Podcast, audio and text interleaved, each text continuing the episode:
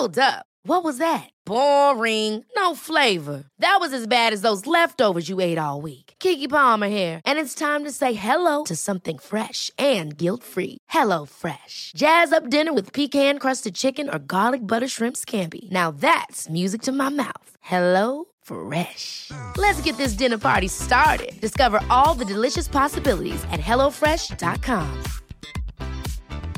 A lot can happen in the next three years. Like a chatbot may be your new best friend. But what won't change? Needing health insurance. United Healthcare Tri Term Medical Plans are available for these changing times. Underwritten by Golden Rule Insurance Company, they offer budget friendly, flexible coverage for people who are in between jobs or missed open enrollment. The plans last nearly three years in some states, with access to a nationwide network of doctors and hospitals. So, for whatever tomorrow brings, United Healthcare Tri Term Medical Plans may be for you. Learn more at uh1.com. Hey, it's Ryan Reynolds, and I'm here with Keith, co star of my upcoming film, If, only in theaters, May 17th. Do you want to tell people the big news? All right, I'll do it. Sign up now and you'll get unlimited for $15 a month in six months of Paramount Plus Essential Plan on us. Mintmobile.com slash switch. Upfront payment of $45 equivalent to $15 per month. Unlimited over 40 gigabytes per month. Face lower speeds. Videos at 480p. Active Mint customers by 531.24 get six months of Paramount Plus Essential Plan. Auto renews after six months. Offer ends May 31st, 2024. Separate Paramount Plus registration required. Terms and conditions apply if rated PG.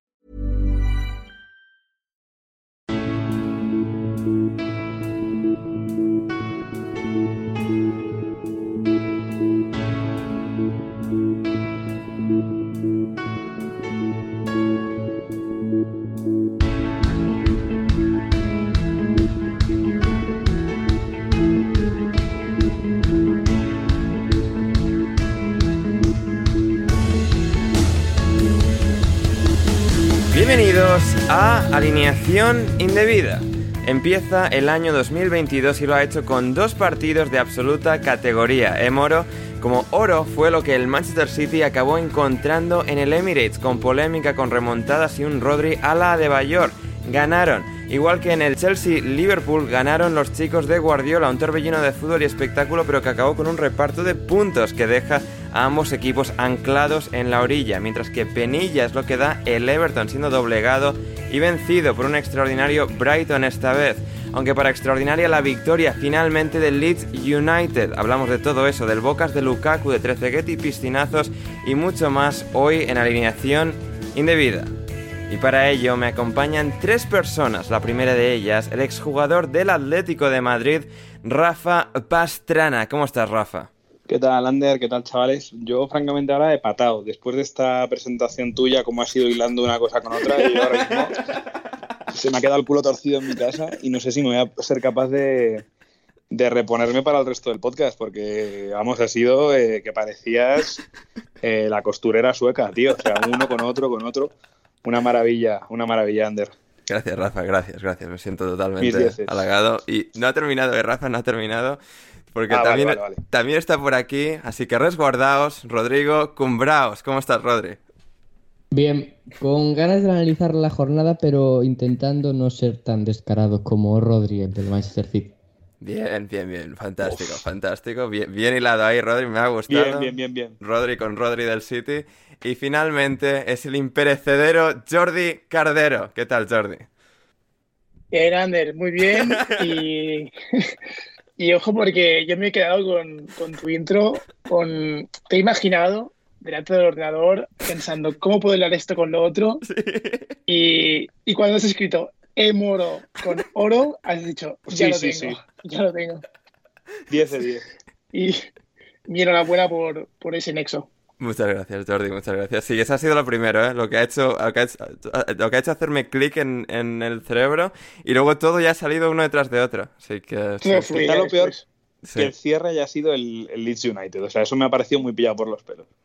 No, Bueno, extraordinaria bueno. victoria del Leeds United, raza. O sea, o sea, victoria. ¿Hace cuánto que no ganaba el Leeds? O sea, está fuera de lo Sí, ordinario. Querías, ¿no? meter, querías meter a don Marcelo aquí con calzador y bueno, yo en, en representación de Borja estoy para reprochártelo.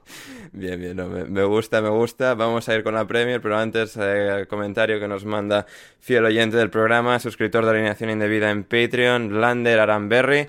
No hay preguntas, solo petición. Estoy con un tapón tremendo en el oído. Hablado un poquito más alto que si no, no voy a poder apreciar debidamente la alineación. Lo intentaremos, Lander, lo intentaremos. Y bueno, si es o lo que sea, súbete el volumen y al menos en el otro oído, por lo menos, pues eh, podrás eh, escuchar las preciosas voces de Rafa, Jordi y Rodri. Hoy en alineación indebida, donde vamos a empezar por el Chelsea 2, Liverpool 2, partidazo espectacular en Stamford Bridge entre estos dos equipos que han, bueno, dado ese espectáculo que tanto se, espera, que tanto se desea de, de, un partido con dos equipos de, este, de esta altura, de esta entidad, como son Chelsea y Liverpool. Jordi, vamos a empezar por ti, fiel seguidor del Liverpool. ¿Cómo, has vivido este partido, este choque de altos vuelos donde al final ha sido un reparto de puntos? Pues sinceramente ha estado muy bien, ha estado muy entretenido, muy divertido el partido, pero te deja la sensación de que estando en enero la liga ya se pone un poco cuesta abajo para el City. Em, pero aún así yo creo que ha sido un partido en el que Liverpool ha dominado un poquito más por el sentido de que mm, yo creo que Tuchel, al ser un entrenador mucho más intervencionista que, que Klopp o Linders en este caso, que estaba yo en la banda, eh, le gusta tenerlo todo un poquito más controlado. Y, y, el Liverpool, sobre todo con ese centro del campo, con Henderson, Fabio y Milner, sin tener a, a, un Thiago, por ejemplo, ya le iba bien ese, esa, ese correr y, y demás. Em, pero bueno, eh, como, como, aspecto negativo del Liverpool, te diría que, que te remonten un 0-2 eh, es doloroso. Y además, cuando, bueno, ha sido eh, bastante pronto. Recuerdo también una, una contra de Salah que llega a Rudiger al corte, pero que podría haber sido perfectamente el 0-3. Y, vaya, yo te diría que, grosso modo, la sensación es esa, que más que ganar puntos o perder dos, es que, que ganas el City. Hmm, sí, exactamente, porque al final estos se, empatan, se matan entre ellos y el City sigue hacia adelante. Um, Rodri, el Chelsea sin Lukaku, en la convocatoria en este caso, no venía tampoco siendo titular indiscutible, obviamente, en las semanas anteriores. Eh, parecía que no iban a poder al final con, el Liverpool. ese gran comienzo del Liverpool, esos dos primeros goles que, Jordi ahí señalaba, pero ha llegado ese golazo espectacular de Kovacic y luego justo después el de Pulisic. Y ha demostrado el Chelsea que a pesar de quizás no tener toda la estabilidad que querría Tuchel o el equipo totalmente atado por todos los cabos, es un equipo con una capacidad y una calidad descomunal que al final te mete en cada partido y que puede competir en cualquier escenario.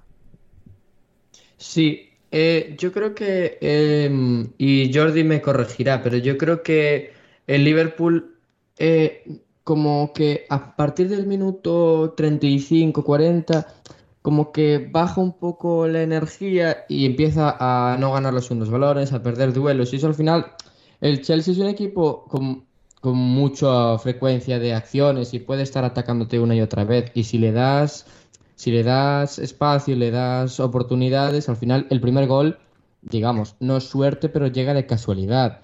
Y, si tú a eso le sumas que ya habías perdido un poco de terreno antes, le das, em, le das espacio al Chelsea y le permites que te pueda atacar. Luego, el 2-2 es para mí una jugada Liverpool la puede defender mucho mejor porque es Rudiger el que avanza casi 10 metros desde su posición para anticiparse a Salah, me parece, y luego eh, Van Dijk, cuando sobrepasan a Konate, Van Dijk creo que se aguanta demasiado antes de ir a Pulisic, intenta tapar el pase hacia adentro y ahí creo que eso condena a, tanto a Van Dijk como a Liverpool. Y luego es que noté al, Liverpool que, como le falta energía, en, sobre todo en medio campo, porque es que el medio centro que saca hoy, con Milner, Henderson y... Mm, y Fabiño. ¿Quién era el otro? Y Fabiño. Sí, es que con, con Wijnaldum te podías permitir esos bajones, porque Wijnaldum al final podía estar cinco minutos de regalar el balón al rival, que podía recuperar e ir hacia arriba otra vez. Creo que al Liverpool le está costando una vez, em, una vez desconecta o consigue la ventaja, le está costando volver a ir hacia arriba. Le pasó contra el Chelsea, le pasó también contra el Tottenham, pero también estaba con un, jugador menos.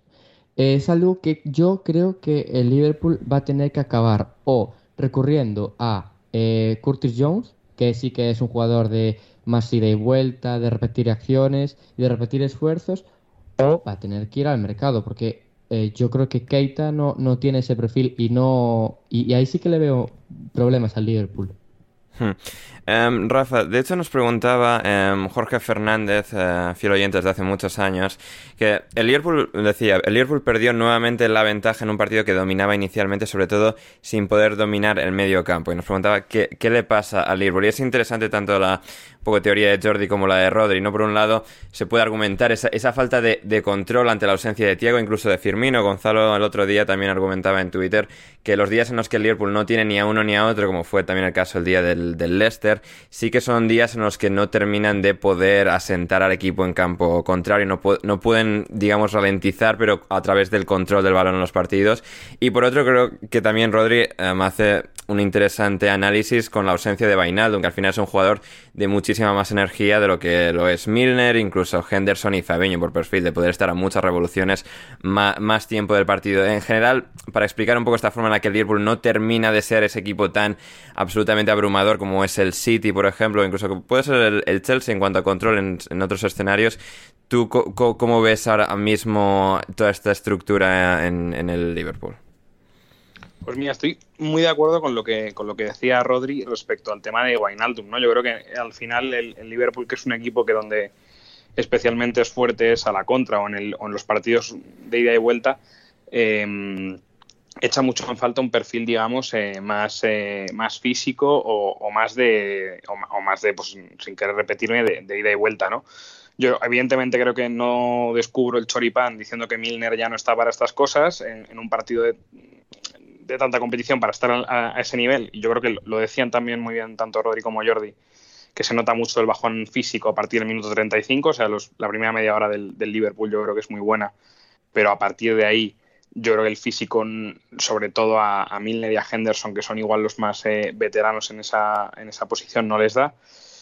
Pero claro, por otro lado, mm, hoy no estaba Tiago, pero los días que está Tiago tampoco termina de controlar o cerrar el partido en el, en el sentido que, en el sentido pues que, no, que nos preguntaban, ¿no? O sea, que, cómo cerrarlo. por ejemplo, otro, otro buen ejemplo, yo estaba pensando de otro partido en el que dejaron escapar una muy buena ventaja, aunque luego finalmente con, con buen resultado para el Liverpool, fue el partido de, en, el, en el Metropolitano contra el Atlético. Se pusieron 0-2 muy pronto, bajan un poco el pistón o en cuanto ya le toca dar la iniciativa al contrario para tú replegarte y querer esperar a la contra. Y ahí yo creo que están mostrando más facilidades defensivas. Es verdad que Van Dijk pues, todos estamos viendo que no es el mismo desde la vuelta de la lesión, sigue siendo evidentemente un central top 5 eh, del mundo, pero no está al mismo nivel que previo a la lesión. Y con AT, pues bueno, igual que el otro día dijimos que contra el Tottenham, pues estuvo muy bien. Yo creo que también, pues, eh, a ver, todavía le falta a, moldarse a la liga, ¿no? Pero bueno, la, pregunta del oyente era, era, muy buena, y, vamos, yo de hecho lo, he estado pensando un rato para ver qué, para ver qué decirte, pero, pero sí, hombre, y luego también en el otro lado, yo creo que las, las virtudes del Chelsea, ¿no? que pese a, estar con muchas bajas y tal, es verdad que se engancha con una acción completamente pues, coyuntural o, casual, como puede ser el, remate de Kovacic, que incluso es muy poco estético, ¿no? Eh, es, un golazo, pero le, pega como muy raro. Pero sí, sí, a mí, me ha encantado por, lo extrañísimo que ha sido. O sea, ha sido el gol más loco que he visto en mucho tiempo sí, como le pega como de una manera muy poco natural, ¿no? Sí. Aún así va, va, a la escuadra y el pobre Kelleher pues no, no, puede más que mirarlo. Vamos, que se ha tirado bien, ¿eh? Pero, mm, pero sí, eh, también, o sea, no creo que sea tanto todo el demérito del, del Liverpool, sino que el Chelsea también, con, con todas sus circunstancias, ha sabido, ha sabido reponerse. Pero sí, posiblemente, pues sí, y en línea con lo que decía Rodri, pues yo creo que igual hay que acudir al mercado pero bueno, a ver cuál es el perfil, ¿no? Yo en su día, por ejemplo, cuando el, Leicester fichó a Sumaré, pues yo pensaba que podía ser ese perfil, pero Sumaré estamos viendo la primera media de temporada eh, más horrible que está, que está haciendo, ¿no? Entonces, mm, es un perfil complicado y, para los equipos de, club que son tan físicos y tan de ida y vuelta, eh, entiendo que va a ser complicado encontrar algo así. Pero bueno, eh, lo que sí que tiene que hacer el Liverpool es un poco tratar de cerrar mejor los partidos, que es verdad que contra un Chelsea o contra un Tottenham es muy complicado, porque son rivales muy parecidos, pero sí, eh, la sensación es lo que decía yo al principio, pues de que una vez más pues se le, se le escapan puntos, que ya se le escapa y ya se le escapa la liga. Hmm.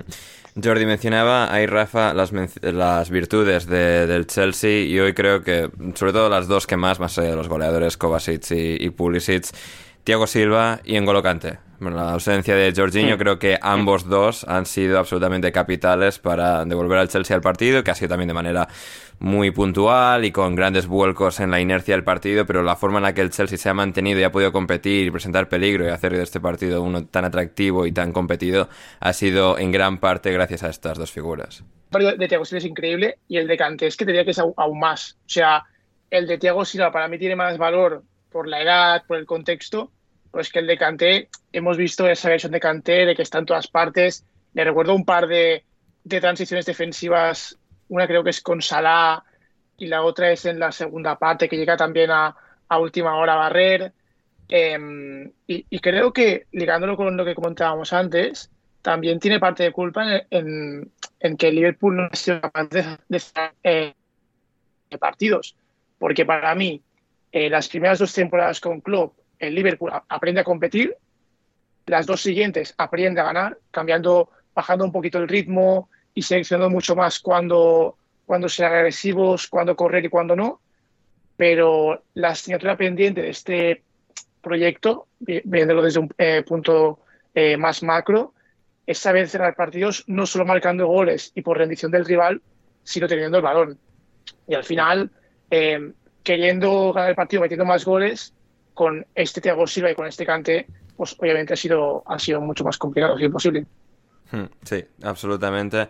Um, decía Eduard Mendy al acabar el partido, eh, entrevistado por la televisión francesa, y sí que reseñaba una jugada de cierta polémica en este partido, que es eh, en el minuto uno, cuando pues Mané vaya por un balón y bueno, pues en, en el proceso casi asesina al pobre César Azpilicueta, pero eh, al final no, no ha visto, en este caso, la, tarjeta roja. Bueno, puede ser una de esas ocasiones fronterizas, va un poco con el codo de manera muy, muy alocada, pero me hacía gracia como Eduard Mendy decía que Um, algo así como Sadio Mané es mi, es mi compatriota, mi hermano, pero que le tendría que haber expulsado. ¿eh? O sea, así que um, eso, eso, es algo que, que, me ha gustado. Y hablando um, de jugadores que, bueno, que no han estado en este caso, en el caso de Mané sí que ha terminado el partido, pero quien no ha estado en absoluto en este choque, Rafa, ha sido Lukaku. Lukaku que ha tenido una semana, nos ha dado una semana eh, interesante. Un oyente, Jorge Vico, nos instaba a hablar sobre eh, Lukaku y toda esta situación que se ha desatado en los últimos días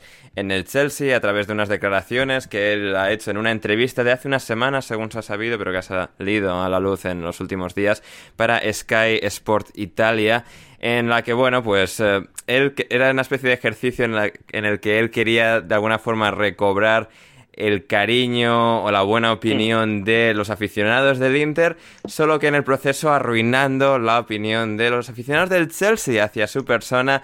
No sé. Y de su entrenador. Y de su entrenador, más importante todavía no sé, ha sido una cosa tan extraña. Por un lado, es, alguien decía, bueno, es como refrescante con el jugador, pues, o sea, diga lo que piensa sin ningún tipo de filtro.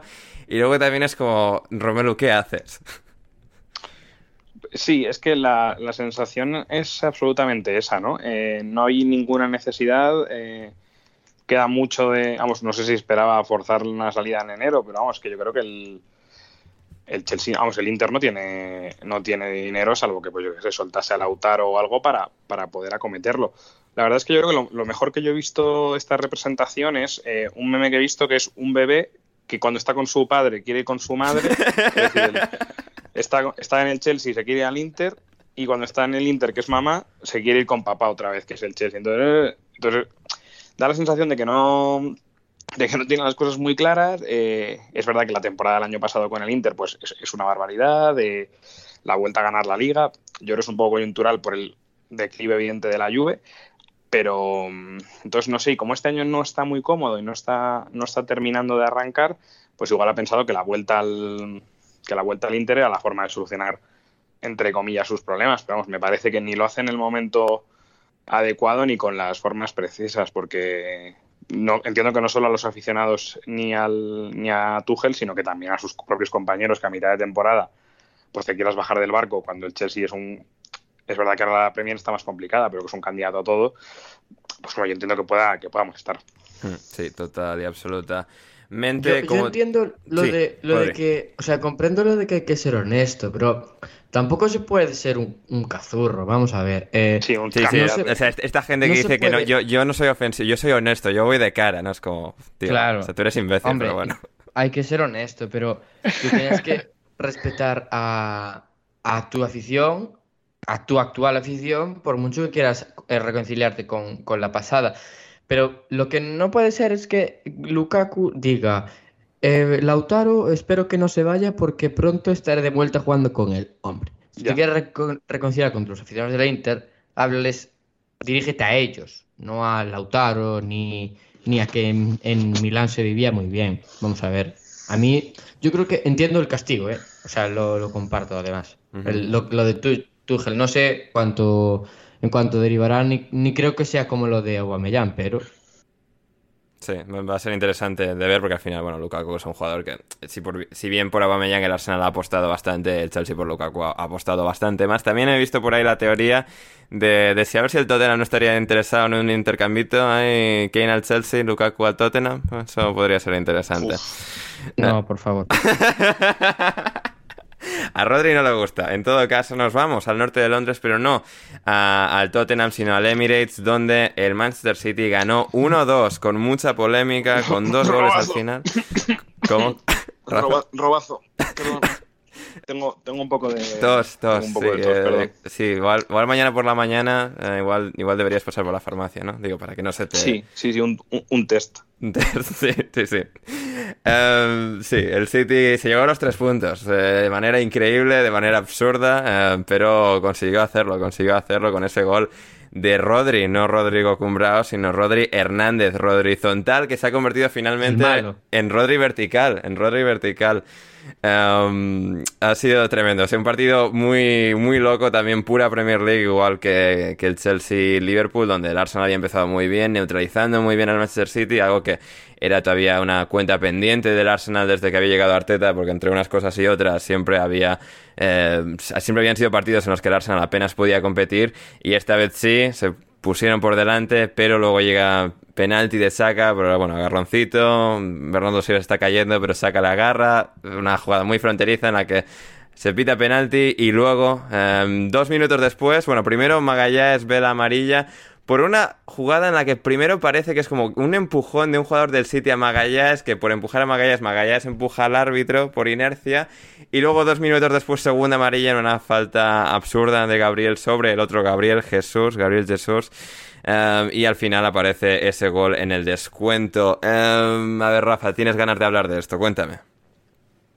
Bueno, es que como no está, como no está Manu, pues alguien tiene que hablar de, Sí, sí, sí, sí, sí. De que otra jornada más, al final, pues eh, va sumando. No, a ver, ya fuera de, fuera de bromas. Yo creo que el, el partido fue muy, fue, fue muy, muy, muy bueno. La primera parte del Arsenal, yo creo que no habíamos visto a, a nadie este año, salvo las primeras jornadas, ¿no? Cuando, eh, cuando pincha, ahora mismo no recuerdo con quién. em, cuando evidentemente pues, pierde, contra- sí, el del Tottenham, efectivamente, que lo pasó bastante mal. Eh, pero desde, desde ese momento, pues llevábamos viendo pues un, un transcurrir plácido del, del City por la, por la temporada y la primera parte del Arsenal, la verdad que es muy buena, ¿no? Lo decías yo creo que tú, Ander, con, con la entrada, que, que la verdad es que por fin ya parecía que Arteta pues sí que podía, eh, más allá de aquella, de aquella fake up, pues de plantarle cara al, al maestro, ¿no? Y mm, lo que pasa es eso, que al final pues eh, empiezan el, partido muy bien, con una muy buena jugada de, Kieran Tierney que se va hacia adentro y, le deja la bola a Saka pues para, prácticamente para empujarla. Y, pero es verdad que la segunda parte, pues cierto es que el, City sale pues con otro, con otro empuje, eh, provoca la jugada del, del penalti de Bernardo, que ya le había hecho el 1-2 a Chaka. Yo creo que ya está en el suelo, pero bueno, no ayuda el hecho de Sí, que le- él- le tenga como él- cogido ella, la está, ella camisa. está yendo a ese césped, pero Saka le quiere agarrar en, en el camino. Es como se ahí es una de esas. No entiendo muy, sí, no entiendo muy bien por qué ni para qué, pero claro, al final tampoco incide en nada. Que les- yo creo que le está sujetando como rollo, no seas cabrón, no te tires. Eh, ojalá, ojalá sea eso. en, plan, no, en plan, no te tires que te estoy viendo, cabrón. Pero claro, eh, me da la sensación de que lo único, por, porque en, en primera instancia el árbitro hace como muy claro lo de no hay nada, no hay nada con, lo- con los brazos. Pero bueno, le obligan a ir al bar, supongo que pues porque tenía tenía a alguien de la familia de Guardiola secuestrado al- a la mujer del árbitro. y le, en, el, en el bar y le obligan a, le obligan a pitar el penalti. Sí, y luego a ver, que decías espera, lo de- Rafa, te- tengo la conexión para ti. El árbitro del bar en esta ocasión era un Sí. australiano al que han traído porque en Australia se estaba Ah, es arbitrando verdad, muy bien. es verdad. Y el Es Manchester verdad. City tiene el Melbourne City en Australia.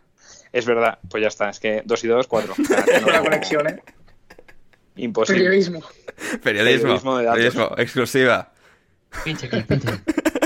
Y, y luego lo de Gabriel, yo creo que la excusa de lo de la amarilla primera es porque hace no sé qué en el, el punto de penalti cuando va a tirar el penalti Marez. Mm, puede ser. Sí. No solo por lo sí, del sí. empujón. Sí, vale, vale, vale. Con los tacos intenta. Sí, lo de Intenta. bueno, el, sí. Fastidiar un poco para que sí, para que se te vaya arriba. Me parece un poco, a ver, me parece una gitanada hacer eso, pero me parece una tontería sacar la, la amarilla por eso. Y luego la, otra, la falta de la segunda amarilla, que es como dos minutos después, se ve que el árbitro ya le tiene ganas por lo que le hubiera dicho en, en, el- en las postrimerías de la jugada. Y luego, pues bueno, es verdad que se defiende muy bien el, el Arsenal media hora con no menos, pero bueno, ahí al final, pues el, el City volcado y con, con Rodri en el, en el área, que además es el que empieza la jugada, eh, le cae el rebote y remata, pues efectivamente, como si fuera como si fuera un delantero y como yo no lo había visto en la vida hacer en el, ni en el Atleti ni en el Villarreal. Eh, y luego se va, yo creo que eh, esto igual es por quitarse un poco la imagen esta que tiene De pecho estudiante, el chico bueno, el pecho frío, dice, pues ahora me quito la camiseta y me voy enfrente de la afición. Sí, sí, sí. Pero yo creo que incluso cuando él llega dice, coño, que son del Arsenal. No sé si es que está despistado de, de, Que los "Este tíos están para el otro fondo". lado. Claro, yo he visto mucha comparación con Adebayor. Joder, y en Adebayor No, a hubo ver, no, a un- ver, no, no, a ver, se recorre el ánimo de- campo se corrió todo el para- campo. Sí, sí, Vaya sí. sprint. y además, y además con una sonrisa en la cara, en plan Sí, de sí, sé sí. lo que voy a hacer. Sí, efectivamente. Y, y nada, pues entonces nada, pues otros tres puntos para el City. Al final es un.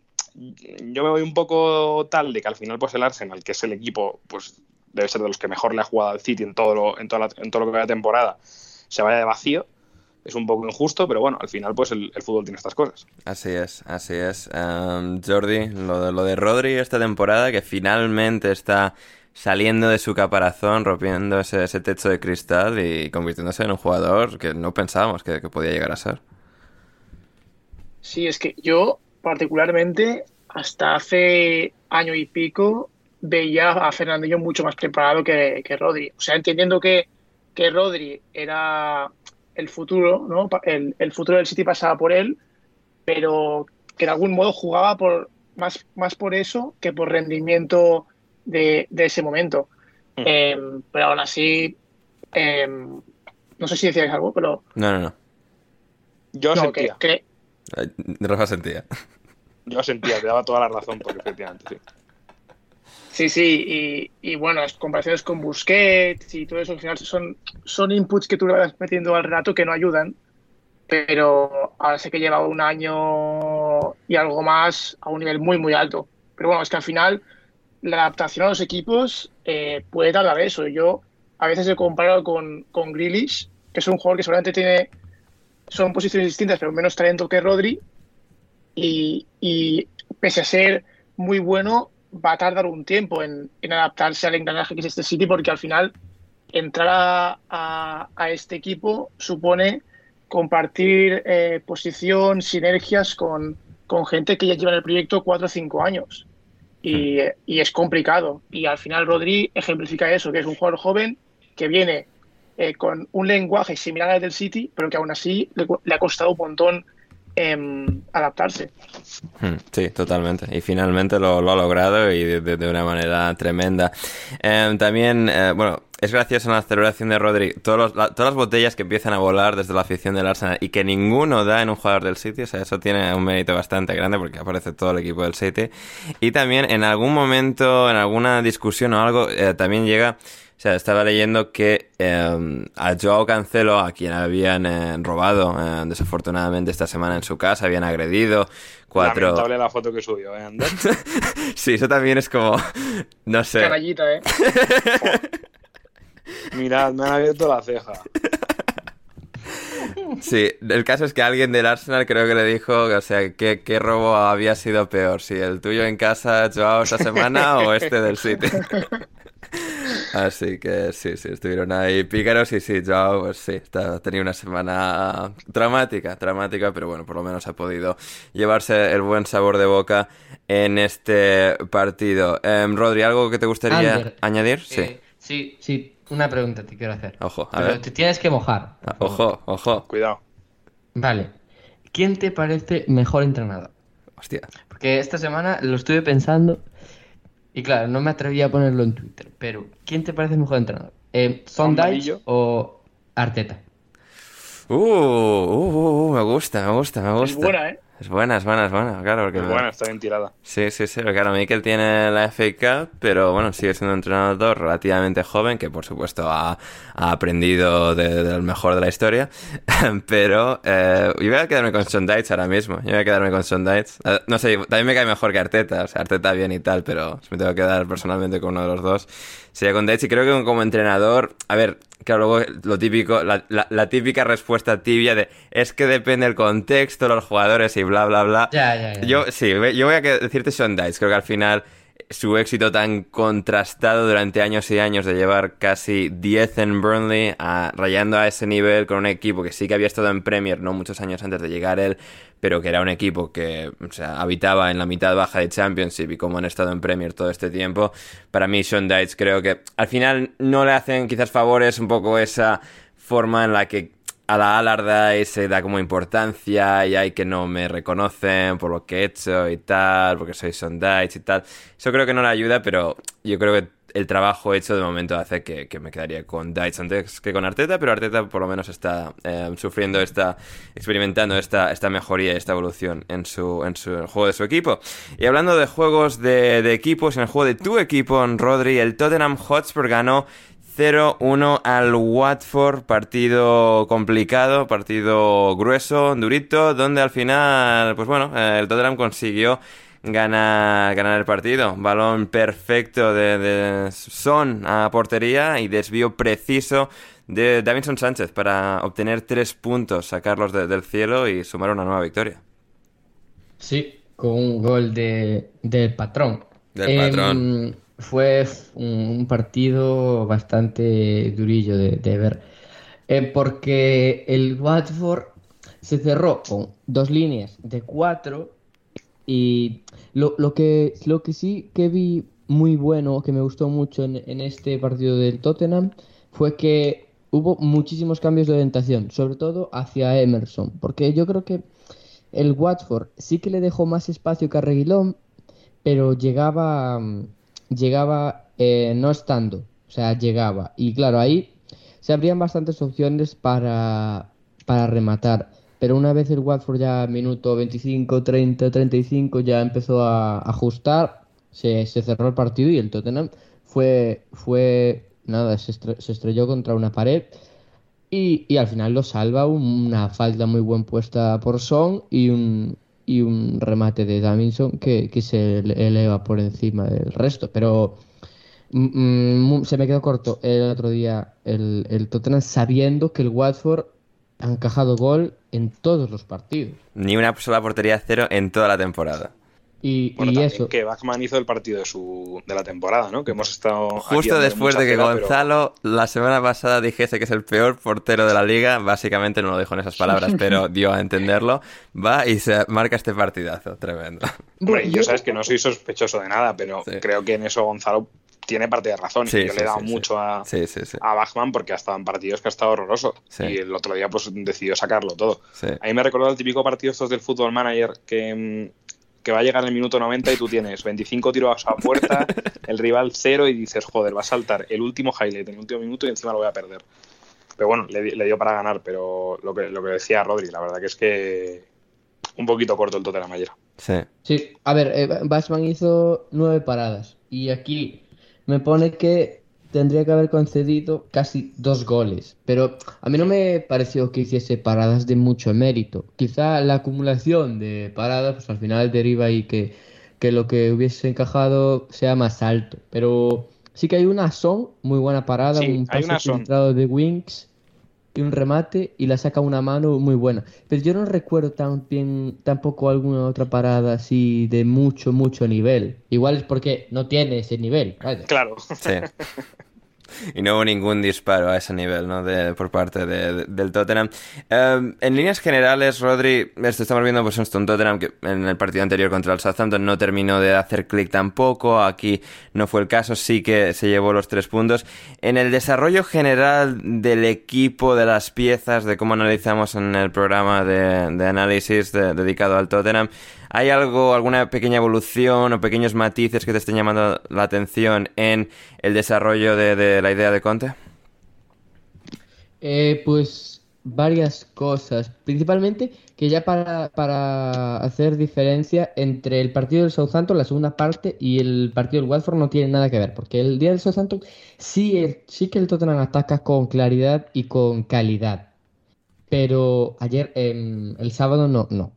Y diría que varias diferencias. Que ya se hace más clara la, necesidad de que en Dombele, Lo Celso o, un tercer mediocentro entren, porque Lucas, por ejemplo, eh, contra el Watford y contra el a mí es que si no puede correr se me queda un poco corto, porque sí que es, es- tiene técnica, tiene regate, pero se, mm, se embarulla el solo y creo que el otro día entra Lo Celso contra el Watford y bueno, más o menos te da una opción de pase y te da acerca, te acerca Son al área, que creo que con el con el 5 do- con el 3 2 3 4 2 1 Ujú. em, no, no, no me, no me gusta porque recibe, recibe entre centrales, no, no de cara a portería, sino de espaldas, y creo que se pierde un poco. Y yo creo que el, el 3-5-2 lo arregla eso, pero no sé, no sé, no sé.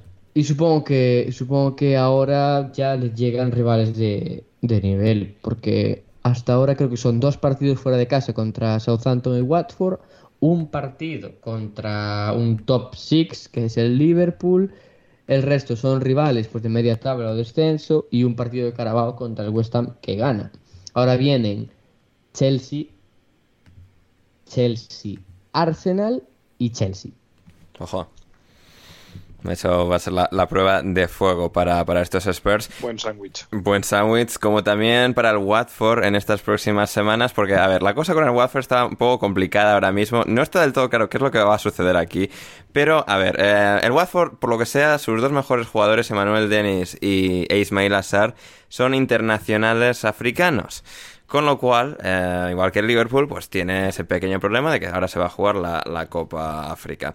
Eh, Emmanuel Dennis se están agarrando al hecho de que la selección nigeriana no les había avisado con el tiempo pertinente. Y ahí, Rafa, tú hay como maestro de, de los vacíos legales y de las todo este tipo de, de técnicas. Pues el Watford se está De las intentando. trampas, dilo abiertamente. Sí, efectivamente, de las trampas. Eh, el Watford está intentando ahí, oye, que no nos habéis dicho nada, nada, pues co- y como no nos habéis dicho, oye, no, entonces no tenéis validez aquí para llevaroslo, nos lo quedamos nosotros, o sea, que además que vosotros iba a ser suplente, no nos molestéis, dejadnos salvarnos. Y pues, Claro. Claro, ahí está la cosa con Emmanuel Dennis. Con Ismail Assar sí que parecía estar más claro, pero eh, está un poco en ese, ese tira y afloja de ver quién se sube al avión y quién no. Claro, el tema es que, eh, sobre todo Manuel Denis, que yo creo que está siendo un poco el más destacado de las últimas, Sí, en las sí, últimas jornadas, y que sobre todo yo creo que su papel con, con Nigeria es, vamos, que me corrijan los que sepan más de fútbol africano, pero yo creo que es muy residual. Yo Sí, por lo que sí, tenía sí. visto, este chico ha jugado tres partidos con la selección. Por eso, además, de que Nigeria. como iba a ser suplente, y además él, por lo que parece, y aquí entra también un poco más el conflicto, de él está más interesado en quedarse en Watford para salvar la temporada del Watford en vez de ir a ser, pues, el, supongo que será suplente con Bueno, Nigeria. Supongo que más que interesado en salvar al Watford, este chico lo que cre- querrá es subir sus estadísticas Bueno, para que el día de y si- mañana, cuando el sí. Watford irremediablemente sea la segunda, Sí, sí, sí, eh, él, se, él se quede. es verdad. Sí, sí, sí. Creo, creo- ¿Cuántas creo- jornadas más le damos a Ranieri? Dos. Eh, ¿Una? Hombre, con los pozos sí, una o dos. sí, una o dos. No ¿eh? Yo creo que dos, Sí. que dos no pasa. Sí, sí, sí, no, es que no, no están ganando. Eh, gente, analistas que siguen al Watford muy de cerca dicen que ha habido mejoría respecto a Chisco, pero vamos, siguen ahí ancladísimos. en- Hombre, a ver, es que respeto a Chisco, que Sí, sí, sí. mm, con todos mis respetos mm, como entrenador para Chisco, o sea, su carrera previa al Watford había entrenado en Armenia, ¿no? En Azerbaiyán. Eh, sí, venía de Azerbaiyán, sí. Y, No, Georgia, y Georgia, al filial Georgia. del Villarreal, o sea, Georgia, perdón. sí, sí. Y nos vamos a meter ahí en una república del, del Cáucaso. Sí. Em, pues sí, hombre, y Ranieri pues tiene ciertas soleras, ¿verdad? Que, claro, si sus dos últimos trabajos van a ser el Fulham desastroso y el Watford, pues, mm, hombre, no bueno, metió entre medias la. Sampdoria, donde lo ha hecho bien. Sí, Sí, Sí, Italia. sí, Lo hizo sí, bien, sí. creo. Pero sí, en todo caso, sí, no, no, no, no se ha preocupado mucho por, por su legado. A él le gusta entrenar y, y para adelante, así que veremos lo que sucede. Bueno, y supongo que lo que le gustará Watford. más que nada serán los billetes, ¿no? Puede ser también, todo, todo puede ser, todo puede ser, pero oye, no sé, también piensas como, bueno, después de haber entrenado tanto, o sea, mucho tiene que gastar este hombre como para que no tenga ya, o sea, la Hombre, tiene jubilación. pinta de bon vivante. puede ser, ¿eh? puede ser, puede ser. Quien no estoy seguro si la tiene, Además, pero sí. Me suena que leí hace poco que tiene rollo un patrimonio inmobiliario considerable, que eso, Ya. mantenerlo, ojo, ¿eh? ya, ya, ya, sí, eso es cierto, eso es cierto. Y no sabemos si tiene patrimonio inmobiliario considerable o no, pero ahora mismo su equipo sigue ganando y sigue haciéndolo muy bien. Es el West Ham de David Moyes, que ganó en Selhurst Park Jordi 2 a 3 en un partido extraño en el que creo que el Crystal Palace fue mejor. Pero eh, al final el West Ham fue más certero, consiguió demostrar que es el equipo que tiene algo más de calidad, sobre todo considerando el Crystal Palace que no estaban ni Wilfred Zaha ni Conor Gallagher y aquí Lanzini, eh, también Benrama bien y luego Miguel Antonio con el tercer gol después de los dos de, de, Lanzini, bueno en este caso eh, en orden el primero de Antonio y luego los dos de Lanzini, espectacular el segundo de Lanzini. Líneas generales, un West Ham que que a pesar también de tener muchos lesionados y de una defensa totalmente alternativa y de estar apostando por algunos jugadores no tan habituales, eh, la estructura de Moyes y este equipo eh, siguen adelante. Sí, sí, sí. O sea, al final un poco al hilo de lo que decía antes con el City, hay sinergias que van construyéndose con el paso de, del tiempo, de dinámicas positivas y al final es lo que ha conseguido este West Ham. Eh, me quedo con el segundo gol del, del West Ham, el de Lanzini, que es increíble. O sea, creo que esta jornada ha habido buenos goles. ¿eh? Este, este tarde el Brighton también ha marcado un par de muy buenos. Hmm. Y yo sobre el partido... ¿Cómo? El de Creo que McAllister, sí. me parece, el Sí. último. Ah, sí, no, los, Sí. Bueno, los dos de McAllister, sí, sí, sí. Pero. Y Ma- el Mopé, que se de cabeza en el primero, que también, Hmm. también creo. Sí. Eh, y sobre el partido poco que añadir porque yo me levanté cuando estaba terminando el partido ya. Yo vi que entraba Olise. Este, este partido era, era por la tarde, ¿eh, Jordi? O sea, no era, no era el Arsenal City. Era las 5 o las 6 de la tarde, sí, pero bueno, esto de jugar el, el 1 de enero, las cosas se complican un poquito. Y, y me quedé con, el- con los minutos de, de Olise. Un poco Sí. más puedo, puedo añadir. Hmm. Em, Rodri, ¿alguna, ¿alguna pincelada de esto? Em, que igual si Mateta marca el gol de Chilena que intenta en el último minuto, Sí. tenemos reedición y versión completa de Arrebatado dando vuelta en la Mateta. Porque podría haber sido tremendo. Maravilloso. Sí, sí, sí, no, porque el, el Crystal Palace, a pesar de lo que está haciendo el Western, de repente llega el primero de Eduard, el segundo de Olise y Pam Mateta casi marca el 3 a 3, lo que, eh, lo que seguro hubiese cambiado toda la narrativa respecto a este partido, pero al final, y, y lo bueno de tener este como amago de remontada al final para un equipo es que casi te sabe como una victoria moral, ¿no? En plan de, nos ha metido tres el Sí. West Ham, pero hemos acabado tan bien que es como, oye, o sea, que no estamos tan mal.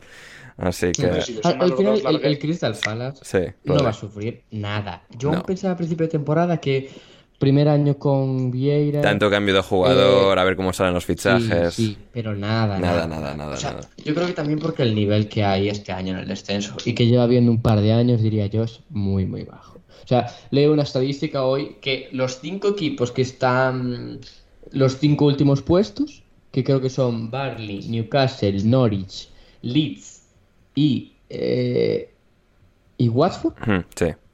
ninguno, ninguno suma, eh, me- todos suman menos de un punto por, por partido. Y claro, es, es, o sea, es, ese nivel es muy... Al final se juegan cinco la, la permanencia, que igual beneficia a la liga, porque el año pasado no hubo pelea por la permanencia. Porque los tres que descendieron eran malísimos. Sí, sí, efectivamente. eh, yo creo que la Premier tiene que eh, cuidar un poco más eso, tanto por arriba como por abajo. Sí, al final los 100 puntos de City y Liverpool tienen que salir de alguna parte y, salen de, abajo. Em, y hablando de, bueno, equipos que no están abajo, que podrían haberlo estado, pero de momento se mantienen bastante bien en mitad de tabla, son Brentford y Aston Villa. Un partido que han jugado en el día de hoy donde el Villa se adelanta con, con gol de, em, de Danny Ings, pero eh, acaba remontando eh, el Super Brentford de Thomas Frank, eh, Rafa, Joan Visa con un golazo para empatar eh, y luego Mats Roerslev, Rasmussen, que menudo nombre este, este chaval, Mats Roerslev Rasmussen. Sí, yo le iba a llamar Rasmussen. Rasmussen, sí, sí, sí, Mats. Em, también eh, asiste el primero, como decía, y marca el segundo para sellar la remontada y una victoria épica y con sensación de, enormidad en ese estadio pequeñito, pero donde hay un ambiente espectacular y el Brentford que, que suma y sigue.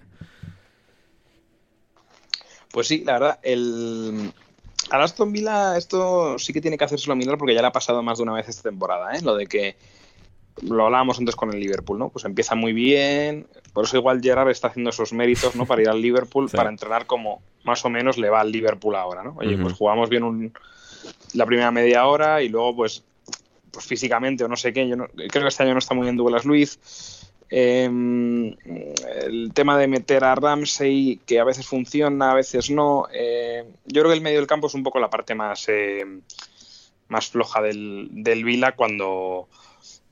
Pues eso, pues en, cuanto, en, cuanto se entra en el, en el ida y vuelta.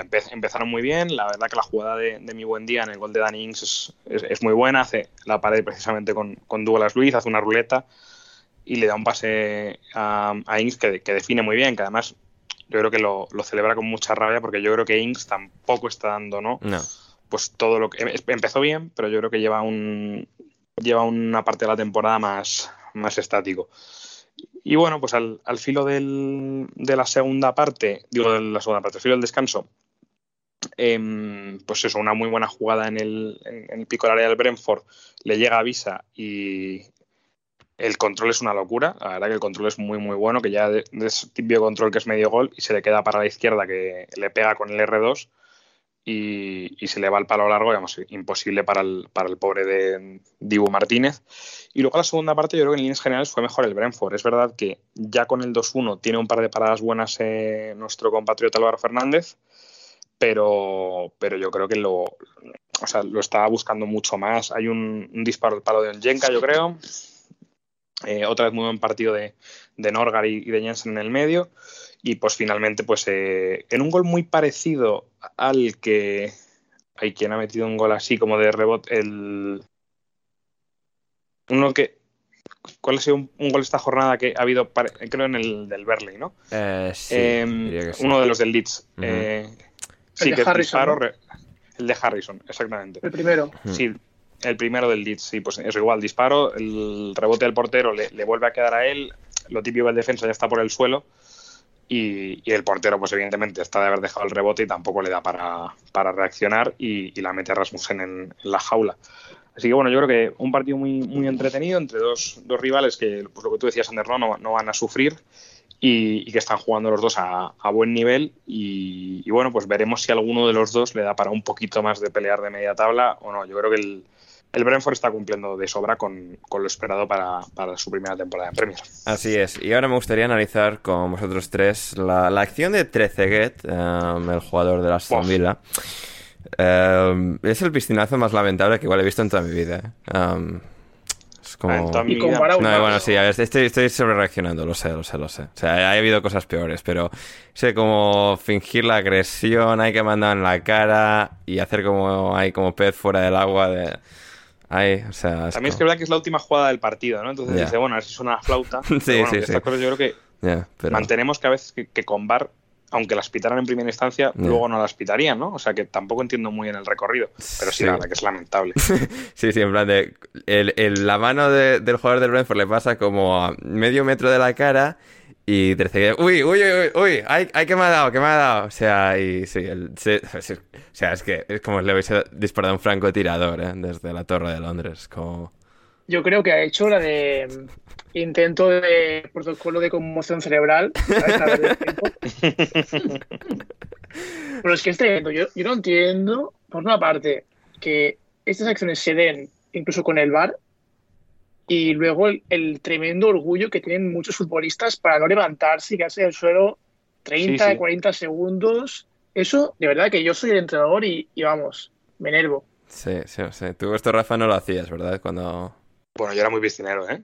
lo eras. Ah, bien, bien, bien. Yo no- y de hecho, cada vez que te pitan una falta o un penalti cuando no lo es, eh, es de las mayores cosas que dan gu- dan mal gustito en la vida. Me encanta, me encanta. En Yo realidad, en realidad es lo que buscaba. Sí, sí, sí. En el campo del Puerta Bonita, que es que estaba el tío, o sea, casi se come al árbitro, evidentemente. Típico recorte que me fui mal. No me dio, pero por un kilómetro, ¿eh? Y yo salté, bueno, claro, pues cuando juegas con la camiseta del Atlético contra el Puerta Bonita, pues lo que pasa, ¿no? El- el- al, grande se le pitan cosas que al... Y el tío, me acuerdo que me quería matar solo de la rabia que le dio el penalti que me habían pitado.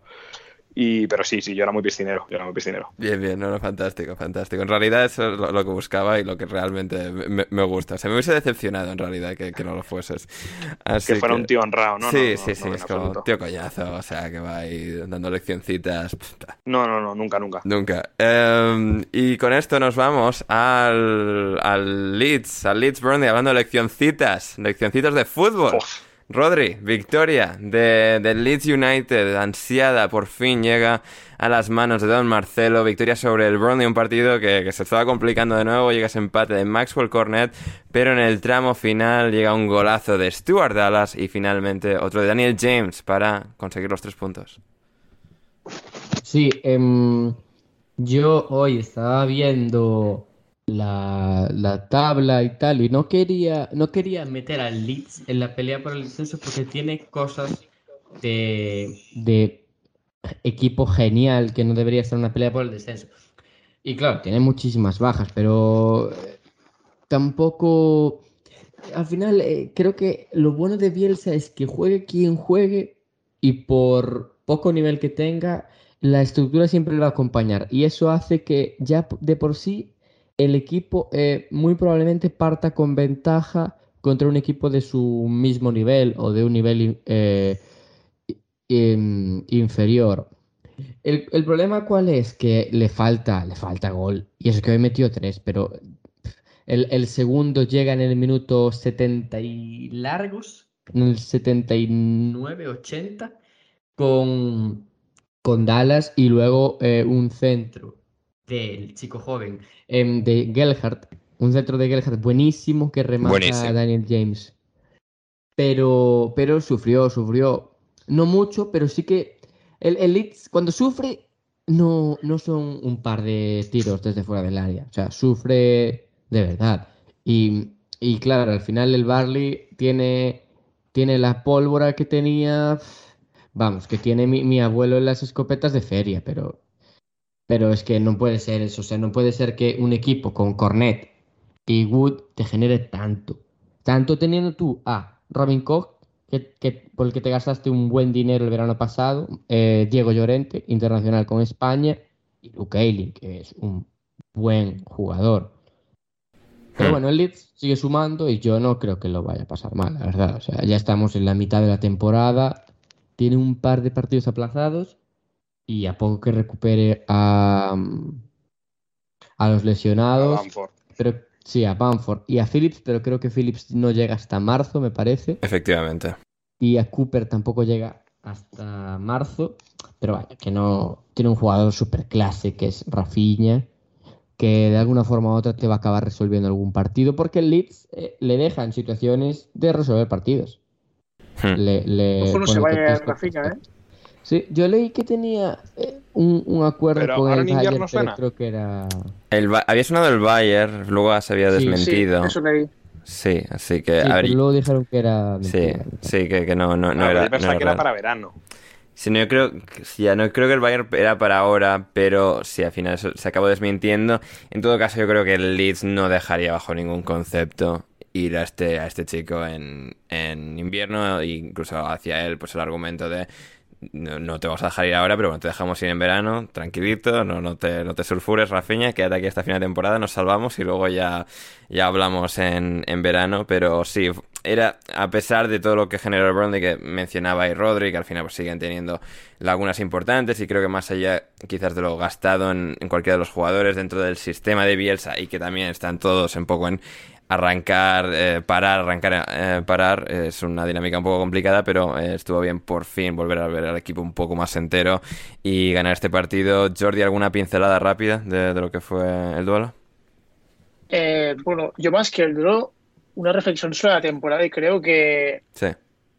que podría ser el último año de Bielsa en, en Leeds, porque Sí, creo que pueden sí, llegar a desgastar mucho a los jugadores. Es decir, está em, tirando mucho. Yo, por ejemplo, me, me fijo mucho en Stuart Dallas y es que ha jugado de todo, pero de todo. Y todos los partidos, o sea, no sé cuántos ha perdido, pero poquitos, ¿eh?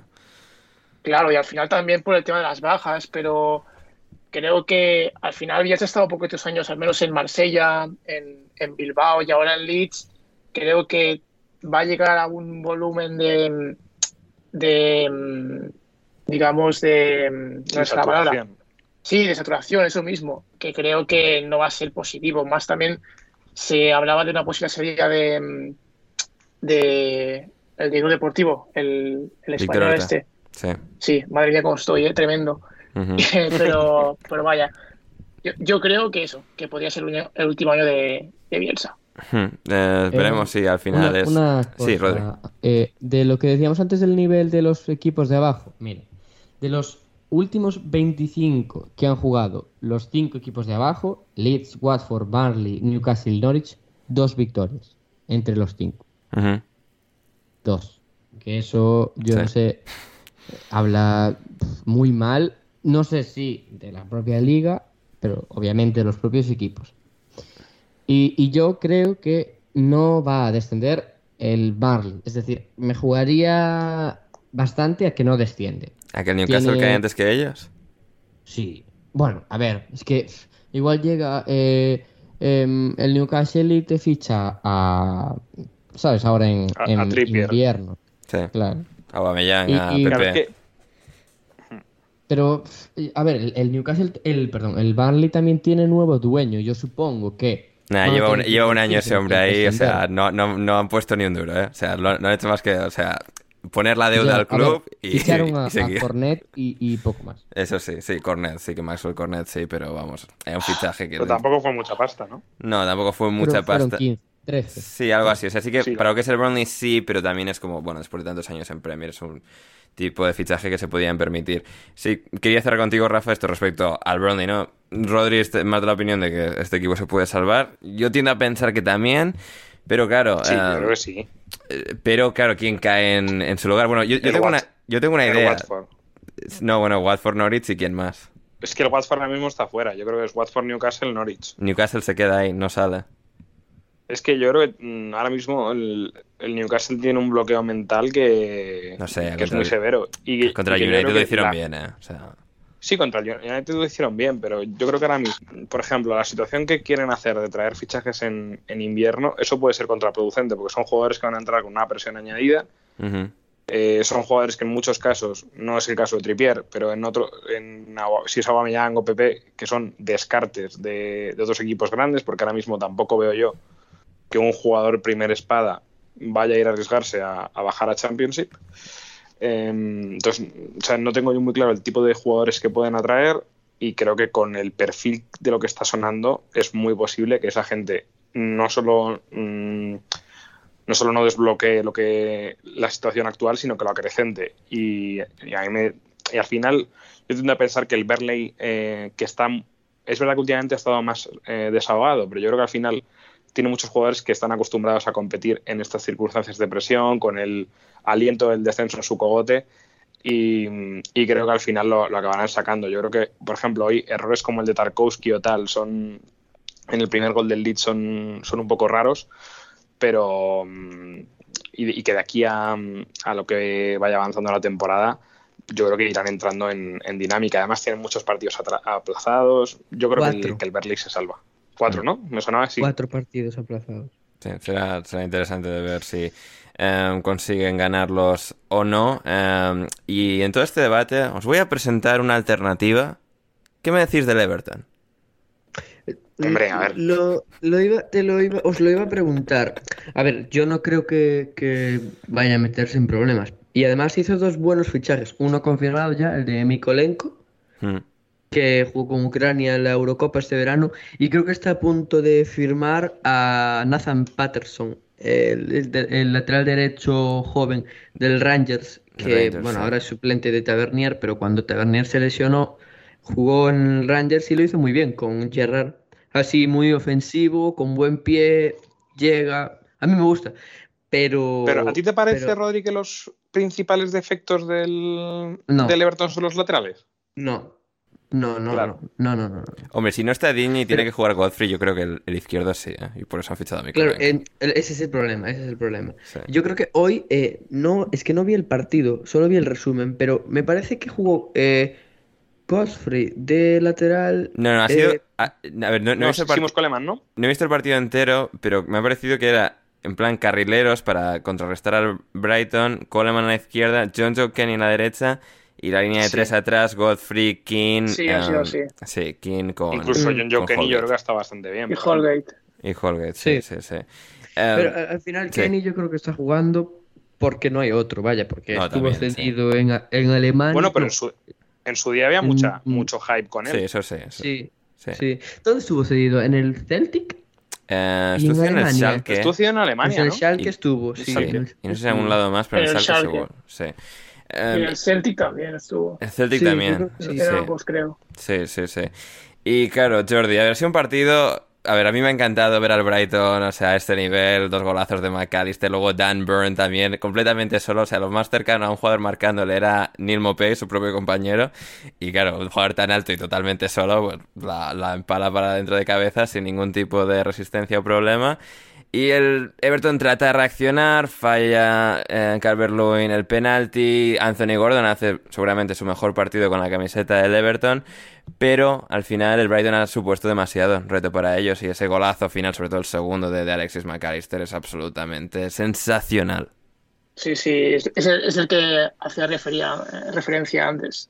Hmm. Eh, el Brighton, que es uno de los equipos que más he visto este año, de hecho lo vi en directo en, en Anfield hace unos meses, Ajá. y, y es un equipo muy divertido, creo que es muy interesante que hayan propuestas de este tipo, de fútbol vistoso y para dar mi opinión sobre el tema de, de Everton, equipo Champions, eh, Jordi, dilo, dilo.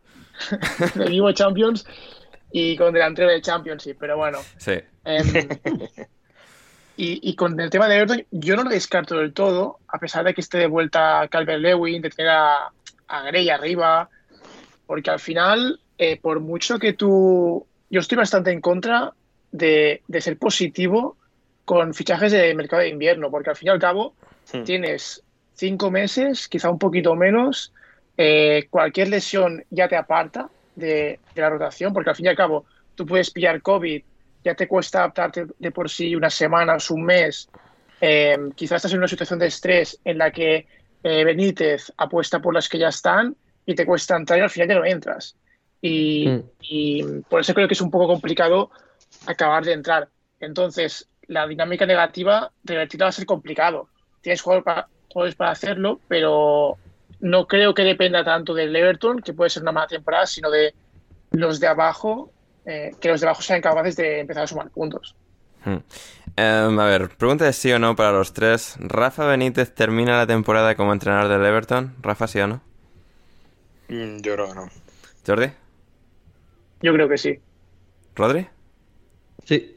Eh, tenemos aquí división de opiniones. Yo, yo creo que no. Creo que esto se puede ir de las manos y está esa afición calentita, pero, pero va a ser muy O sea, sería un interesante poco de ver. incoherente por mi parte decir que el Everton no va a sufrir y que van a echar a Benítez.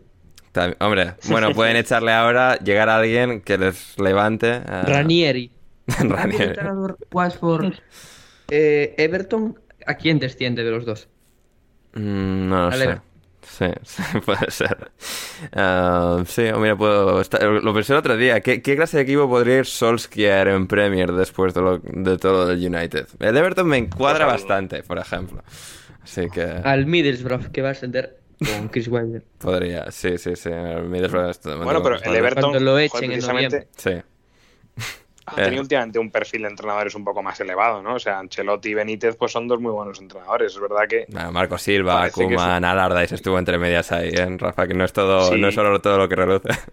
Sí, sí, sí, pero que a ver, también parece que es un, un, un agujero negro el Everton, ¿no? Que todo lo que viene, eh, o un dementor, ¿no? Que chupa la felicidad a la gente y... Salomón Rondón, so- sobre todo, cuando sale sí. en los Y eso que últimos fíjate minutos. que está el, el bueno de Anthony Gordon, que tras su mili en Preston eh, está Es empezando increíble, a- o sea, todo, todo, o sea, todo jugador que ha pasado por Preston, te- o sea, no te, no te olvidas, ¿eh? Hombre, es que Anthony Gordon, la verdad que se le ven cositas, se le ven cositas de haber Sí. jugado pues con, con jugadores de verdad y en un campo tan hermoso como, como Deep Day. Efectivamente, efectivamente. Y con esto llegamos al final del repaso a los partidos de la Premier League. Breve pausa musical y volvemos con muchísimo más en alineación indebida.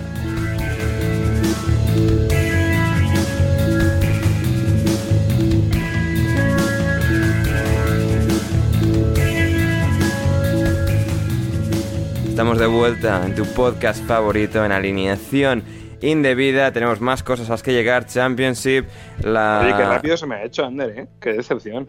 Bueno, Rafa, a El ver, otro día para dos, para, tres partidos tuvimos tres horas y hoy para siete, joder, lo, estamos- lo hemos hecho muy bien. Sí, sí, o sea, entiendo, Rafa, que quieres dormir algún día, ¿no? O sea, Sí, bueno, a yo lo hago por respeto a Rodri y a Jordi, ¿eh? No- eh, muy bien, pues eso, estamos en alineación indebida, tenemos Championship, donde ha habido partiditos también eh, en los últimos días. Eh, Rafa, ¿el Preston ha jugado o ha estado...? No, el Preston sigue sin jugar porque... Sacudido por el COVID. Sí, la epidemia de COVID que la verdad es que no he visto yo muy claro ni que haya demasiada transparencia de con quién lo tiene. Nah, nah, nah, nah, nah. Pero Alguien. el del Preston, de hecho, lo han, como ya lleva ya sin jugar dos o tres, creo que me suena que tres, eh, juega mañana. Juega mañana con el Stoke. Que hay jornada mañana que juegan el, el Stoke contra el Preston y el Reading contra el Derby. Eso es lo que, lo que ha quedado por aplazar. Sí. Em, los que se han jugado en Año Nuevo, en el día de Año Nuevo, han sido Blackpool Hull City, victoria del Blackpool 1-0, el Bristol City venciendo 3-2 al Millwall, el Birmingham City cayendo 1-2 en casa, siendo visitado por el Queen's Park Rangers, luego empate a 0 entre Blackburn y Huddersfield, y finalmente el West Bromwich Albion ha ganado, ha ganado, no, ha empatado a 1 con el Cardiff City en un partido con dos expulsados el West Brom y uno el Cardiff. Así que, sí, está, está la Buenas cosa... hostias. Sí, buenas hostias han, tenido, han tenido que ser. Y está la cosa ahí en Championship con el Bournemouth líder, ahora mismo con 49 puntos, seguido por el Blackburn con 46, ambos con 25 partidos jugados, ambos tienen un partido menos que el total, que lo tienen en este caso Huddersfield con 26 partidos jugados o también el Blackpool, tercero con 23 partidos jugados es el Fulham con 45 puntos en su casillero, cuarto el West Brom con 42, quinto el Queen's Rangers con 41 y sexto el Huddersfield de Carlos Corberán, otro ascenso que sería totalmente mérito de Bielsa, eh, se podría consumar. Y también el Middlesbrough, al que antes mencionaba Rodri, está séptimo con Chris Wilder, está el Stoke octavo, está el Forest noveno. Y está la cosa pues, siempre apretada, apretada, emocionante en Championship y todos esos clichés que tanto nos gustan. El Derby County, por su parte, está con 10 puntos. Eh, lo mencionábamos el otro día. Eh, si el Derby se salva, eh, ¿qué haríamos? Pues aplaudirlos porque tienen 10 puntos. Después de haber sido... eh, Si el Derby se salva, tiene que hacer algo Borja. En Sí, plan, sí, sí, sí. can- Mucho aquí Borja de a ver qué va a hacer Ander, a ver qué hace Borja, ¿no? O sea, aquí tanto Ander, Ander, Claro. Ander, tal, o sea...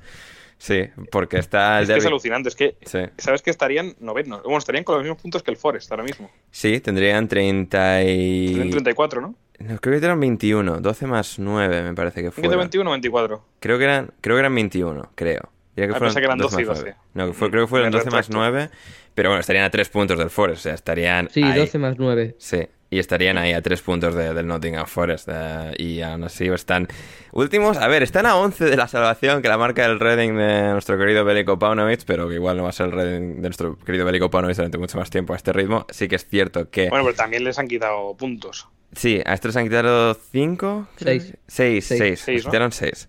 Y tienen en este caso 4 partidos menos eh, que, el, ma- que el máximo. Así que.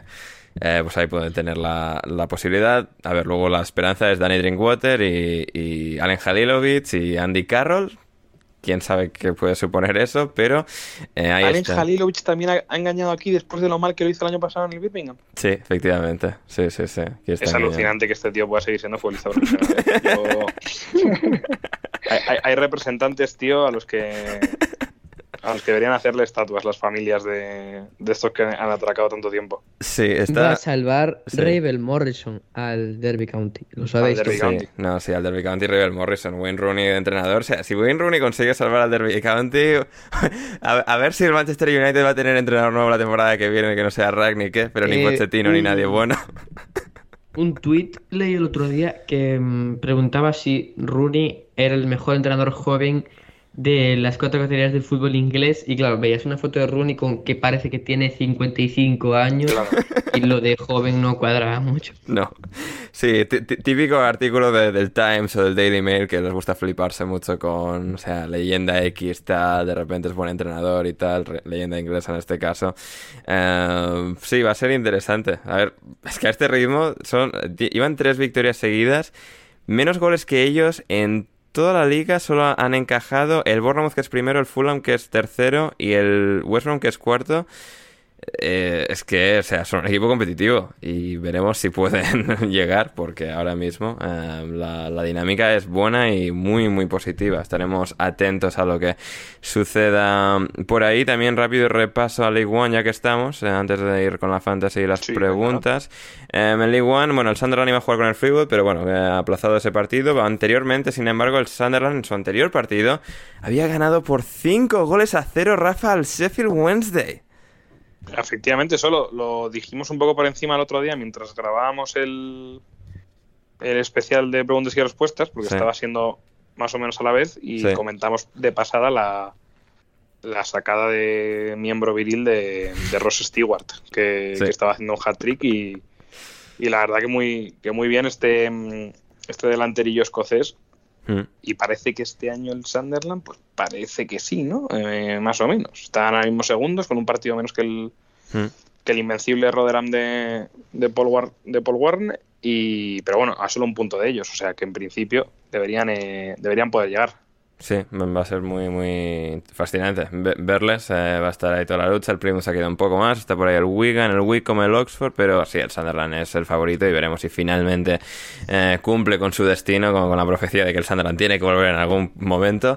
Y, y ahí está. Al menos a Champions. sí. Al menos a Championship, al menos a Championship, efectivamente. Y vamos a ver, vamos a ver la fantasy cómo estamos, que no lo he mirado yo esto anteriormente, pero vamos a mirar la fantasy ahora tan ricamente, a ver cómo... Yo te digo, Ander, que el Sí. otro día llevaba con 8 jugadores 12 puntos.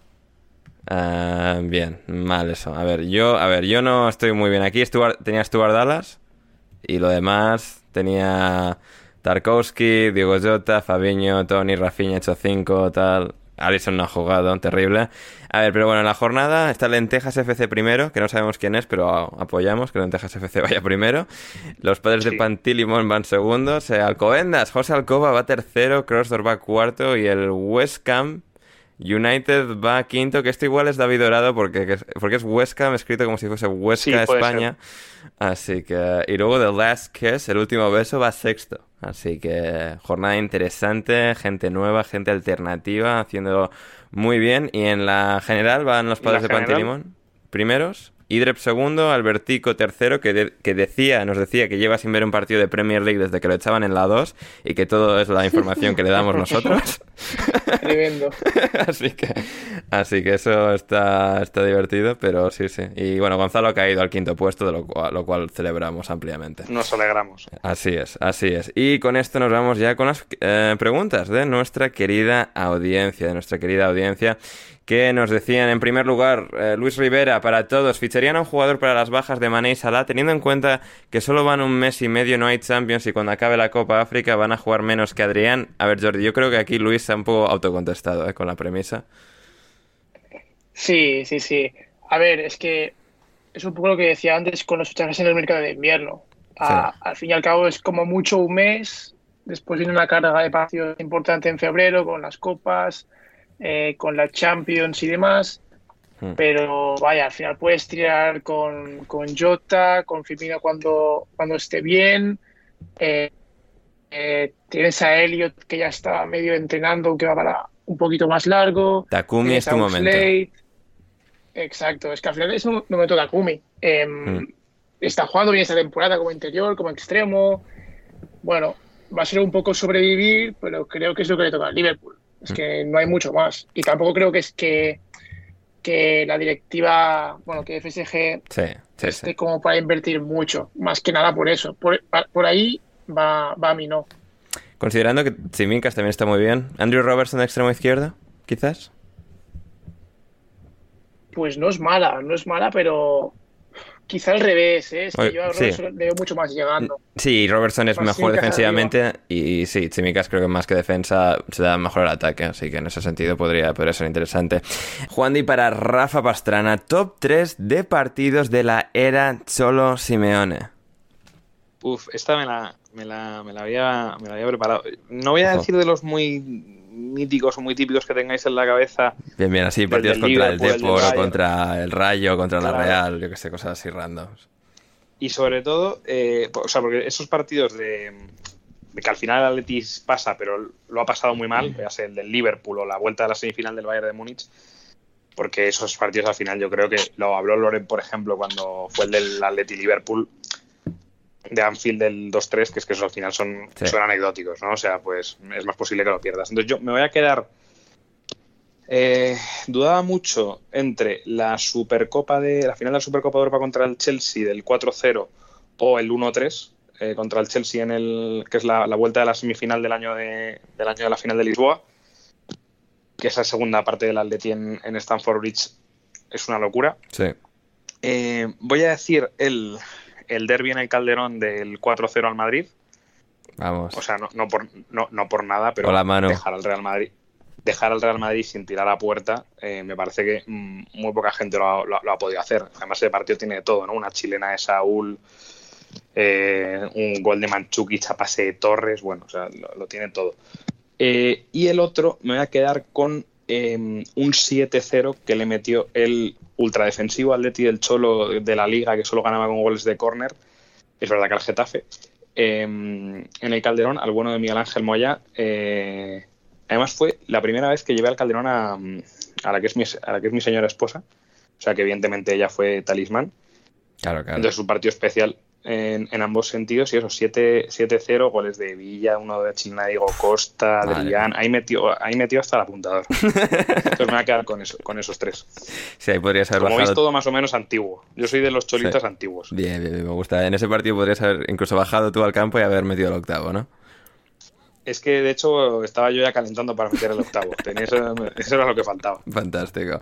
Para Rodri, pregunta Juan Di, ¿por qué falta creación de juego en los Spurs? ¿Es cosa del entrenador o falta de futbolistas? Em, yo creo que es. Es que te diría que es cosa de los futbolistas, de los perfiles que hay en la plantilla, Sí. pero están Lo Celso y Endombele. Y entonces, Claro. tampoco creo que sea culpa del entrenador, sino que el perfil que creo que se necesita. Eh, sí, no, mejor dicho, creo que la creatividad en el sistema de Conte no nace de que haya jugadores creativos o no, nace de el propio sistema. Es decir, si el otro día Emerson pone tres centros bien, ya no creo que hubiese ese problema de creatividad, porque al final llega solo y, y, mm, no creo que sea un sistema que requiera que los futbolistas sean creativos, sino que ejecuten bien eh, lo que Conte les pide. Luego, sí, claro, al final, si te, encierra un equipo, sí que necesitas a alguien como lo de Melec, que es un perfil que hay en la plantilla. Hmm, No, me parece una observación brillante de, lo que es Conte y el equipo y los perfiles en este caso. Em, para, para, para, para, en este caso para mí, pregunta Juan Di, ¿hay motivos para confiar en el Leeds? Por supuesto, Juan Di, hoy tres motivos, tres goles, victoria al Burnley, eh, hay motivos de, de sobra. En cuanto vuelva a Bamford, ahí con Rafinha, con Stuart Dallas, con Meslier, con toda esta gente, no, hay, hay motivos y también, bueno, los motivos que están justo por debajo de la clasificación también. Em, para todos, ¿hubo resaca de Año Nuevo en sus cuerpos o están hechos unos toros? Jordi, voy a empezar por ti. Joder. resaca, resaca tremenda, la verdad. Sí, te levantaste la Yo- segunda parte del Palas Vuestra. Sí, y lo que me pasa últimamente es que cada vez que me levanto con resaca pienso, ¡buah! ¿Me ha valido la pena? claro. Y ahí la duda. Pero Ya. bueno, O sea, Pero ¿hu- sigue ¿hubo felicidad sobre la pista de baile, Jordi? sí, la hubo, la hubo. Siempre hubo. la hay. Bien, bien, bien. Pues, eh, eh, eso es lo bueno. A ver, Rafa, ¿hubo resacaza? No, no, no, no. Yo es que. Tú, tú hiciste lo que, lo que nos dijiste, de casita, tranquilito, jugar a cartas, Yo en ¿verdad? general es verdad que me, aco- me acosté a las 4 y tal, pero. Ah, pero en casita. Claro, y tampoco bebiendo una barbaridad. Entonces, pues eh, bastante tranquilo. Sí, sí, sí. Bien, bien. Eh, Rodri, ¿hubo resaca? Eh, se intentó que hubiese resaca, pero nada, a las 9 de la mañana en pie, la verdad. No, tremendo. Qué, qué, qué- qué chico, madre mía. Qué, Qué superhombre. Qué superhombre, efectivamente. Em, y no, a ver, por mi parte, pues sí, no, no, no hubo resaca de- del chocolate caliente con leche desnatada que me tomé en Nochevieja. O sea, así que bien, aquí ca- cada uno con sus personajes. Em, para Esteban, no, de Esteban, para Rafa, ¿renovarías a Luis Suárez este tema ahora de debate en el Atleti, Rafa? A ver, yo le renovaría haciéndole saber claramente cuál es su rol para el tercer. Este Nah, año- Luis Suárez no, no juega esos juegos, ¿eh? Claro, el tema es eso, que yo creo que Luis Suárez no asume eh, ser, eh, ser jugador secundario, pero hoy, por ejemplo, con, contra el Rayo, que mira que ha jugado bien el Atleti, ha tenido, ha tenido dos o tres que es que físicamente se ve que no, que no llega. Entonces yo creo que está más bien pues para entrar con el partido más roto, para y para depende de qué tipo de partidos, ¿no? Hoy el partido estaba cómodo para él, pero yo creo que no está para, pues eso, pues para un día del Madrid, para un día del Oporto, tal, si es que además lleva sin meter un gol desde el Valencia, que ya ni me acuerdo cuándo fue. Entonces, mm, yo lo renovaría porque al final creo que es un jugador que, aunque tenga 40 años y, y pese 100 kilos, seguirá metiendo goles, pero creo que con un rol secundario. Y me da la sensación de que él no asume ese rol. El Eh, problema es ese. Sí, total, total. O sea, que también me pega Luis Suárez ahora mismo con ese estado físico, me pega en un LA Galaxy ahí paseándose por la MLS. Sí. O sea, pero, Totalmente. pero de cabeza. Pero fíjate, Higuaín fue a hacer eso y no le ha ido muy bien tampoco. No, no, No, pasearse tampoco se pasea, pero lo que, pero lo de sí, pero lo de rendir como tal, pues no, o sea, ni un poquito, ni un poquito. Así que, pero, pero por eso mismo, o sea, así como Higuaín, o sea, no le está yendo bien, pero cobrar sigue cobrando a su cuenta bancaria, le está yendo de puta madre. O sea, a Luis Suárez le, le vería un poco igual. Eh, vamos a ver qué más nos decía Esteban. A mí sí grité los goles del Leeds, dice Esteban, yo sí hasta di golpes a la mesa, ¿no? Yo, yo me contuve, yo me mantuve sosegado, pequeña celebración, vamos, el Leeds ha ganado, pero eh, no, pero con, comedidos porque la temporada todavía es larga. Eh, vamos a ver qué más tenemos por aquí, qué más tenemos por aquí. Eh, eh, em, Rodri Esteban pregunta, ¿te gusta tener partidos un 1 o 2 de enero prefieres parar para disfrutar de las fiestas navideñas? Eh, no, me gusta, me gusta. ¿Te gusta el Me fútbol? gusta Bien, porque normalmente el día uno no suelo hacer nada que no sea descansar. Ajá. Y lo que me pareció un absurdo, por ejemplo, aquí en España, que se jugase el día 31 y no el día 1 y el día 2. Sí que se jugó. O sea, me parece una tontería sutil. Puede ser, puede ser, sí. Tenemos ahora a Rafa. Eh, para Rafa, Yago quiere saber si le has felicitado el año a Morata y en caso de que lo hayas hecho, ¿te ha contestado? No, no lo, no lo he hecho. Yo eh, hace tiempo que no tengo un teléfono de Morata, o sea que Vaya por Dios. yo llevar sin hablar con él. Desde que os Pues cruzasteis de manera aleatoria en Sí, Madrid, ¿no? O sea, Unas navidades hace como cuatro años, pero fue como muy de casualidad y sí, ahora eso que no hablo con él y no, o sea, no, no tengo, no me las quiero tirar de guay, no, no tengo contacto ya con él. sí, sí, sí. Hasta, hasta que no busque un nuevo abogado, o sea, Rafa es una persona Claro. muy familiar también, no sé. O sea, se centra mucho en su familia, en los niños, en Alicia, tal, o sea... vamos a ver qué más tenemos por aquí. Lobato. Para Rafa, em, bueno, ¿qué regalo le darías a Morata en caso de tener su contacto para el 6 de enero? Eh, una camiseta del Barça. La camiseta del Barça, del Barça, le, le daría a Rafa. Bu- Buen, buen regalo. Jordi, em, para, para top 3 de guisos con lentejas. Bueno, a ver, tampoco. O sea, en España somos muy de, o sea, lentejas tipo 1 y ya, ¿no? O sea, Claro, es que lo estaba pensando, pero Sí, yo, o sea- yo creo solo en un eh, único plato de lentejas, sí, entonces sí, sí. los otros dos me sobran. Claro, no, no, me, me gusta, me gusta. Em, Rodri, ¿cuál es el grupo de fans de un club de fútbol que más odias? O bueno, fans de lo que sea, pero... Ya, eh, estuve pensando esta, estuve pensando esta, mm, esta pregunta, pero me saldría alguno de Twitter Fútbol, pero es que tampoco me apetece nombrarlos, la verdad. Ya, ya, sí que... No tengo, no tengo, no hateo a ningún fandom así con- concreto, particular. la Bien, bien, bien. Para... Entre, entre, entre Twitter Barça y Twitter Madrid, ¿quién os cae peor? Ya, ya, ya. Twitter Barça. Sí, puede ser. O Twitter Atleti, ¿eh? Se habla poco de esa A gente, mí, a mí es que iba a decir, me cae casi peor Twitter Atlético que Twitter Real Madrid, o sea que... Ya ves. Sí, sí, sí, sí, sí. O sea, lo, los de- lo que pasa con los de Twitter Madrid es que ya han abrazado hasta tal punto el personaje y la parodia. Sí, sí, sí. O sea, sí. Es- sí. son, son graciosos, a mí me hacen gracia. Por eso, por eso, es lo, lo- lo que tiene. Em, para Rafa, Jaime Suárez fichará el Atleti un lateral derecho para sustituir, sustituir a Trippier. ¿Quién te gustaría? Hombre, si, si sueltan a Trippier hay que, hay, hay que traerlo, o sea, las, las opciones no pueden ser jugar con... con Esto soltar a un jugador importante a mitad de temporada al Atleti, ¿qué le pasa? Bueno, O que es que. Pero, pero esto es muy del Atleti. Al Atleti si le hacen una oferta, eh, digamos, fuera de mercado o que ellos Sí. consideren irrechazable, aunque sea el 30 de agosto a las 12 y 59 de la noche, la cogen. Porque lo que más importa en, en la casa de los Gilmarín es, eh, es el trinque. El Entonces, trinque. eh, la- luego ya, pues el cholo que se apañe. Entonces, a ver, yo, yo por lo que tengo entendido, se va y, y se va. O sea, Sí. creo que son 30 kilos y se va, si no es mañana, eh, se va pasado. Eh, aquí en España está sonando eh, Pedro Porro, que no me parecería no me parecería mala. Yo creo que ha hecho dos buenas Está haciendo buena temporada, ¿eh? Sí, y la temporada pasada también, ha ido con la selección. Eh, yo creo que podría ser, mm, además, pues bueno, es un poco el candidato de, si el Atleti juega con defensa de 5, pues podría, podría ir bien. Y, y ahora mismo de laterales derechos es que no te creas que veo yo mucha cosa más que me, que me fascine. En, en Liga Española no, no me parece que haya nada de gran, de gran calidad. Entonces, bueno, pues mi candidato sería, sería Porro. O sea, sería el que me gustaría que trajesen. ¿El fichaje es versálico, Rafa?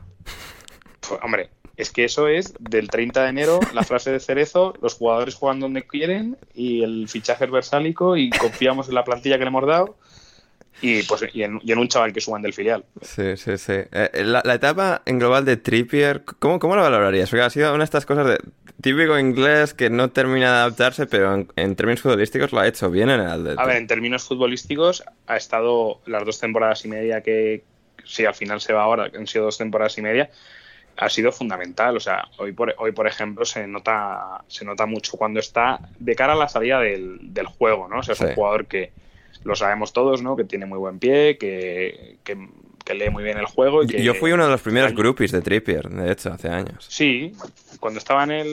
En el Burnley y luego En en el en, luego sí, en el ¿no? Tottenham, sí, sí, sí. Y, por ejemplo, el año pasado, pues gran parte del título de Liga del Atleti se entiende por la conexión que tenían Tripper y, Marcos Llorente, ¿no?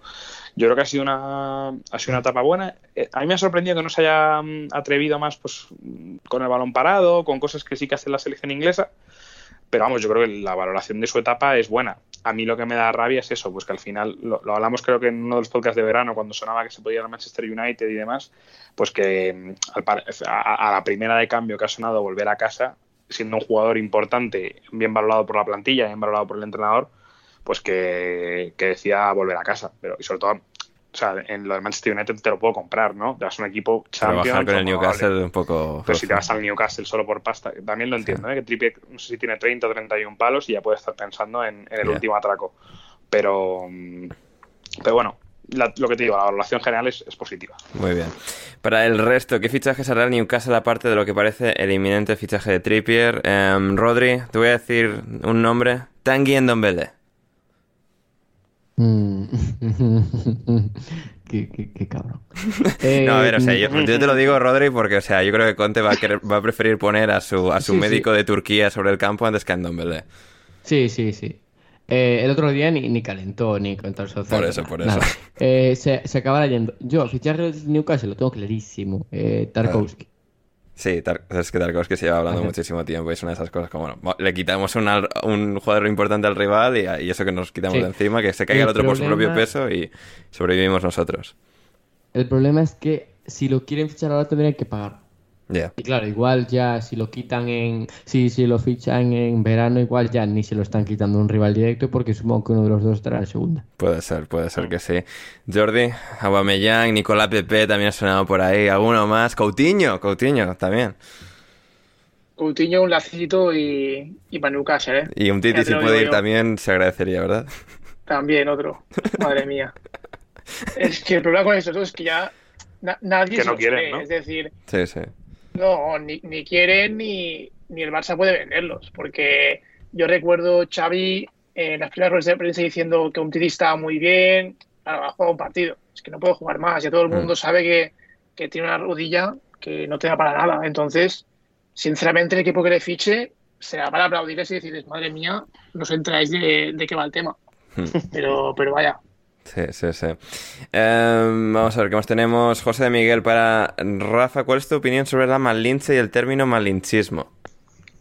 Puf, esta es, esta es otro. Esta es otra pilla, ¿no? charco, ¿eh? ni, ni me he molestado charco, mirarlo, anda. pero me ha dado esa sensación de, uy, esto es, No, algo- la, esto es un charco. la Malinche es la. O sea, es una, es una esclava de tribu no azteca, eh, pero vamos, de los tributarios de los aztecas, Ajá. que se la entregaron a Cortés y fue la. Eh, digamos que era la amante y la traductora de, de Mm, Cortés. mm, Entonces, o sea, a ver, tiene un papel importante y de hecho, pues en su día era como muy valorada porque era, o sea, tuvo un hijo con Cortés, ¿no? Entonces es como la madre del, del mestizaje. Pero claro, en México, eh, por lo que tengo entendido, ¿eh? me lo dirán mejor los oyentes, el lo del malinchismo tiene unas connotaciones negativas, como de eh, el traidor que prefiere irse con los de fuera antes que con los de que, que mantenerse fiel a los de a, a- a su tribu, ¿no? sí. Eh, entonces, claro, a ver, es Es complicado. la Carlos Yo- Vela de su mm, tiempo. Claro, pero al final tú piensas que esta chica la dieron como esclava, ¿sabes? Tampoco ya, sí, sí, sí. tuvo mucha más opción Sí, que sí, no, tuvo pues venirse aquí. Y hombre, y lo que creo que sí que hizo bien es, pues eso, pues jugar el sistema de alianzas que hizo Cortés con los otros indios que no eran los aztecas para poderles hacerle la envolvente a los aztecas y tal. O sea, a mí el personaje me parece muy interesante. Lo que no sé es el, el concepto, si ahora en México está bien visto o mal visto. Ya, ya, ya. Em, Jordi, top 3 de puertos marítimos comerciales según su importancia en la economía, en la economía local del país correspondiente. Eh, bueno, la pregunta. Heavy. Hijo de puta, José de Miguel. O sea, no, no llega a ser, porque tú media hora antes me Sí, sí, sí, qué sí, preguntas y yo ahora... Ha sido por esa pregunta por la que te, te lo he mandado. No, pero mira, he pensado en puertos. Ajá. Ya, el tema económico, bueno, supongo que el tema de economía, los puertos de China son los más potentes que Claro, hay. claro, claro. Pero en cuanto a puertos, tengo mi top 3. A ver. Voy a empezar por el tercero, Bien. que es el puerto, no sé si es el de Port Said, que es el del canal de Suez, porque Sí. recuerdo ese barco que se quedó atrancado allí El que se queda trancado. Sí, sí, sí. y llegó el optimista del año con su excavadora para intentar sacarlo. Para mí ese, ese, ese puerto va al top 3, medalla de bronce. La plata la llevo para Hamburgo Ajá. por los canallitas de Sa- del San Pauli. Sí. Y top 1 me quedo con el puerto de Liverpool, porque además Bien. Tiene una, una historia interesante y es que em, cuando gobernaba Thatcher, em, bueno, Liverpool es una de las ciudades más anti-Brexit que hay em, y, y anti-Londres también, dentro de lo que cabe.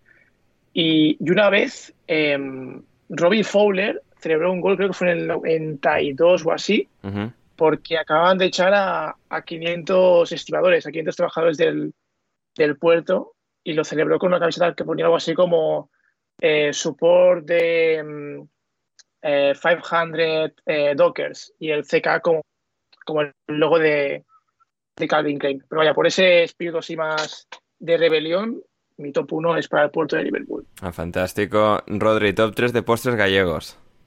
Sí, preparadas ya. Ojo. Eh, filloas, Ajá. orejas y eh, tarta de Santiago. Bien, bien, no, fantástico, ¿eh? Em, para mí pregunta José de Miguel, under top 3 de clima según la clasificación climática de Copen. Vamos, vamos a ver, vamos a ver que he abierto la Wikipedia de, de Copen Climate Classification. A ver, aquí hay muchos colores, muchas letras, eh, aparecen incluso notas musicales. A ver, em, voy a quedarme con la D. que era de la COPE de la radio. No, la Copen, sí, sí, sí. La DFA, que es lo que pilla por Chicago. Voy a ir DFA, DFB. Eh, el norte de España lo que queda es CFB. y bueno, vamos a decir también un así fresquito. Vamos a decir DC, DWC. DWC. Eh, eso- es, bueno, esos son, ese caso, cuatro. Un, y uno, uno de regalo. Eh, ¿Qué más tenemos? ¿Qué más tenemos? No Rápidamente. entendí- no he entendido nada. Yo tampoco, yo No, tampoco. yo tampoco. Yo, yo he leído lo que ponía ahí y según colorines que había bonitos en la pantalla. Em, para, eh, ya vamos con ya con las últimas. eh, bueno, Javi hace otra pregunta aquí de charco para Rafa. Creo que ya con un charco por hoy es suficiente. Em, ¿Cuál es? top ¿La de 3 de, tri- tribus? sí, tribus americanas. Ah, hombre, la de las tribus está bien. Porque además la, la tenía preparada para congraciarme con Ah, bien. Sudamérica, Centroamérica y Norteamérica. Ah, bien, vale, vale. Entonces, mira, va- Rafa va, va a cerrar el cada- charco. Tengo una de cada zona. Em, del norte me voy a quedar con los, con los mohicanos. Bien. Eh, me mola ahí la tal, de la zona, zonita de Nueva York, tal, guay. De Centroamérica, más que con los aztecas, me voy a quedar con los mayas. Que a mí me gustan. Sí, sí, sí. Y además yo creo que se, se nota más en la fisonomía de hoy, creo, los rasgos de los mayas. O eso leí en su día. Y eh, de Sudamérica, a mí me gustan mucho los mapuches de, de la Araucanía, que además esos, eh, para el que esté interesado, esos dieron por culo muchísimo a los españoles. eh. Eso yo creo que- no, llegaron a ser casi conquistados nunca. Y están las historias de Lautaro y tal. Y es son, son muy interesantes. Y además, en el último Civilization tenían, tenían civilización jugable los mapuches. O sea que para mí esos los top. Bien, bien, bien. Eh, fantástico. Para Jordi, tertuliano favorito del chiringuito. Eh, de Alessandro, o sea, sin ninguna duda. Pibe, da- dale, pibe, dale. O sea, sí, sí. Está en, está en estado de gracia. Ya, lo está, lo está. O sea, están ahí compitiendo él y Cristóbal Soria realmente, ¿no? Ahora mismo. Eh, pero sí, Mm. ahora mismo de Alessandro tiene la- la- el liderato. O sea, está por delante. Em, Rodri, top, tre- top 3 de mariscos. Eh, centollo, langostino y navajas. Bien. Em, para Ander, pregunta Javi, ¿consideras ya de Rosa una- superestrella? Hombre, a ver, Javi, estaría bien que superas alguna final de conferencia para estar aquí hablando de superestrellas. Eh, no sé, de momento le va de puta madre con los Wolves. Veremos si acaban haciendo algo importante o no. A ver, eh, una estrella sí, una superestrella en plan de ganar anillos. Parece que no, veremos. Y comida que creéis que está sobrevalorada para todos, nos dice Javi. Eh, bueno, Rodri acaba de decir tres y yo voy a decir, insistir en lo mismo en lo que insisto siempre y sé que esto me va a llevar, me voy a llevar palos con esto, pero el pulpo, una vez más, está muy sobrevalorado el pulpo. Eh, a ver, Jordi. Supongo que en Estados Unidos que no lo tendréis bueno. No, esto yo lo he comido en España varias veces. Nada, o sea, os lo podéis quedar, eh, el pulpo. O sea, yo lo lamento, pero el pulpo se puede quedar ahí. Eh, a ver, ¿alguna comida sobrevalorada que tengáis? La paella. Oh, bueno, bueno, ojo, ojo. Madre mía, nen. Ojo, ojo el girito de O Rafa, sea, ¿eh? me, me, me gusta, pero me parece que hay una Ya, eh, ya. mitología Sí, sí, sí. alrededor de la paella. Es un plato de arroz, tampoco o sea. es- Sí, Sobre todo porque Voy a estar a de mí me molan todo, más ¿eh? otras cosas que la- me gusta más el arroz caldoso, por ejemplo. Que Mira. no es paella. mira, podría. Sí, mira, creo que, que eso igual incluso te lo compro, ¿eh? O sea, mira, voy a estar aquí hasta de acuerdo con Rafa. Em, para, ya cerramos con las de Héctor. Em, para, para Jordi, top 3 de capitales africanas. Mira, te diría, eh, la tercera, Dakar, Ajá.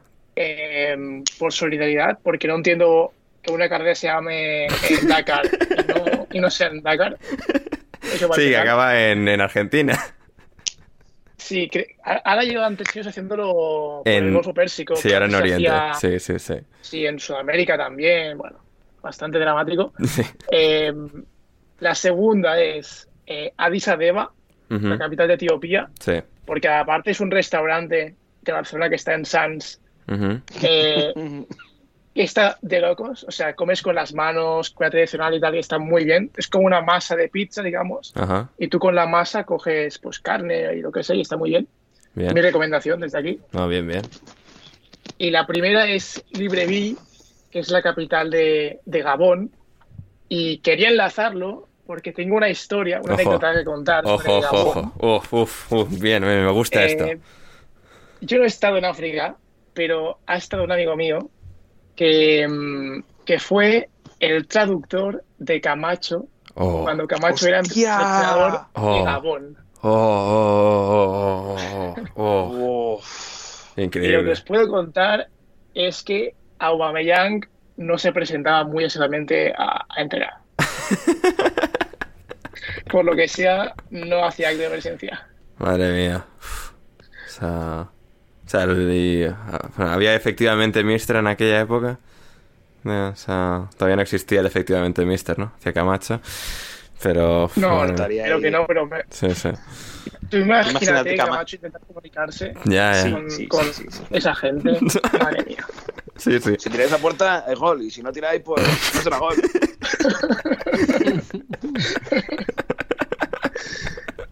Qué maravilla, qué maravilla de anécdota. o sea. Imagínate a Aubameyang llamando Sí. a, a Camacho Mister. ¿eh? sí, sí, sí. Buah. Sí, no, y con También Aubameyang. te digo, el curro sí. de tu colega de traductor, de, o sea, tratar de transmitir a los pobres gaboneses Claro, y- lo que quisiera decir Camacho, ojo, ¿eh? O sea, tu Pero- colega me da ya el mérito del trabajo, ¿eh? Sí, claro, les Claro, traducía era en, francés. en- en francés, en, en Gabón, vale, vale. Claro, si- si- no sé francés o algún idioma autóctono que tenga, sería eso la hostia ya, pero. Pero sí, sí, sí. Y. Para mí, Héctor, si se le ha escapado Dyke al Brighton, Daryl Dyke ha llegado al West Brom desde Orlando City, no sé, no tengo muy claro que sea un delantero calibre Premier, pero por probar alguna cosa nueva en Brighton, quizás. Em, y las dos últimas para todos de Héctor, lo mejor de vuestra Navidad fin de año. A ver, ¿alguna cosa? ¿Algo algo destacable de estos días? Eh, no, No, nada. Nada. que- Otra cosa. poca cosa. Pues Eh, no sé, no, no haber pillado el COVID y haberlo podido celebrar, ¿no? No sé. Claro, poco- sí, poco verdad. más. Tal cual. Sí, sí, sí, mira. Con poco, me, con poco me conformo ya. Sí, con poco, con poco nos conformamos, sí, sí, sí. Y sí, ¿qué más tenemos? La última de Héctor, soy el mismo que hace preguntas en Discord. ¿Es el, es el torneo de High School en Japón mejor que la Copiña y por qué tanta distancia? Ah, bueno, yo, yo, yo tomo la palabra de Héctor, Rafa. Yo, por lo que sea, el torneo de High School en Japón no lo he visto en la puta vida, pero... Yo tampoco, de hecho pensaba que era algo rollo de High School Musical o... Sí, ya, no, no, o sea- Zac Efron. Sí, sí, te imaginas en versión japonesa. Estaría bien, estaría bien, pero... Bueno, pero la copiña no está mal, ¿no? Eh, no, no, la copiña. Sí, sí, no, la copiña en Brasil y tal. Pero, o sea, Héctor, o sea, hispano-brasileño que ha pasado tiempo en Japón, si dice que lo de Japón es mejor, Hombre, nosotros claro, le creemos. Más conocimiento de causa que él, Sí, sí, nadie. poco, muy, muy pocos. Así que con esto llegamos eh, finalmente al final, valga la redundancia, antes de despedir Jordi, eh, en Boot Room para la gente en catalano parlante. Eh, ¿hace- ¿Hacéis algo la gente que, que quiera verlo? ¿Mañana Twitch es eso? Eh, bueno, mañana haremos fiesta. ¿eh? Que- Ah, mañana que fiesta. estamos en Navidad. Bien, bien, sí. bien. Bien, me gusta, me gusta. Todo esto de estar trabajando en Navidades, como hacemos nosotros los... Trabajamos, pero lo- no tanto. Sí, sí, sí, sí. Es como hacemos nosotros, o sea, la gente desvergonzada y sin principios morales ni nada, no, es terrible. pero, eh, bien, pero seguida Jordi analizando al Barça eh, en catalán, los que tengáis conocimiento, eh, porque lo hacen muy, muy bien. Pondré los links en la descripción, como siempre. Eh, Rodri, ¿alguna cosa que quieras promocionar por tu parte? Mm, no. No, No, bueno, arro- arroba Ro- Rodrigo Cumbraos, ahí tendréis todo lo bueno, arroba Jordi Cardero, arroba Rafa Pastrana 7, arroba Anders Hoffman. Eh, Jordi, muchas gracias por estar ahí con nosotros. A ti, Ander, un placer como siempre. Rodri, muchas gracias. Gracias. A vosotros. Y Rafa, como siempre, encantado, muchas gracias. Nada, Ander, al revés a ti y evidentemente a, Jordi y a Rodri por la compañía de estas dos horitas y a toda la a todos los panas que han llegado hasta el final y especialmente a nuestros queridísimos amigos que, que son suscriptores en Patreon. Son los que más. Los que más. Abrazos eh, los más fuertes que se puedan. Los más fuertes que se puedan, así es. El próximo miércoles, día 5, sale el especial de fin de año que, gramo- que grabamos Rafa, José y yo para Patreon en exclusiva, con anticipación para la Bueno, gente de. Patreon. Eso sí, no, es Rafa, José, Cristian y yo. Efectivamente, estuvimos ahí resumiendo el año. Saldrá ese programa en abierto para todo el mundo el día 5. Así que disfrutadlo, dadle amor, compartidlo, igual que este programa. Suscribíos a Alineación Indebida, donde sea que nos escuchéis. Y también en Patreon. En Patreon, si queréis más de nosotros, ahí nos podéis encontrar patreon.com barra Alineación Indebida. Volvemos el miércoles, volvemos luego el jueves para hacer previa del fin de semana siguiente y mucho más en las próximas semanas en este vuestro querido podcast. Y hasta que nos volvamos a reencontrar, yo soy Ander Iturralde. Pasadlo bien.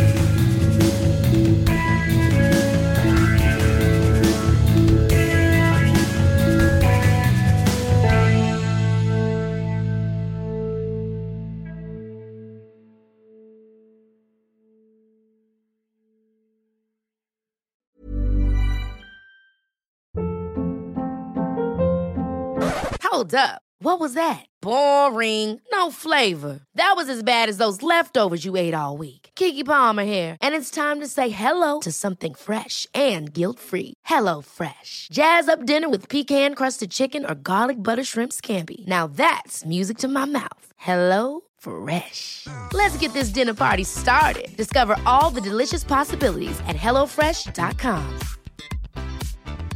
Planning for your next trip? Elevate your travel style with Quince. Quince has all the jet setting essentials you'll want for your next getaway, like European linen, premium luggage options, buttery soft Italian leather bags, and so much more. And is all priced at 50 to 80% less than similar brands. Plus, Quince only works with factories that use safe and ethical manufacturing practices. Pack your bags with high-quality essentials you'll be wearing for vacations to come with Quince. Go to quince.com/pack for free shipping and 365-day returns.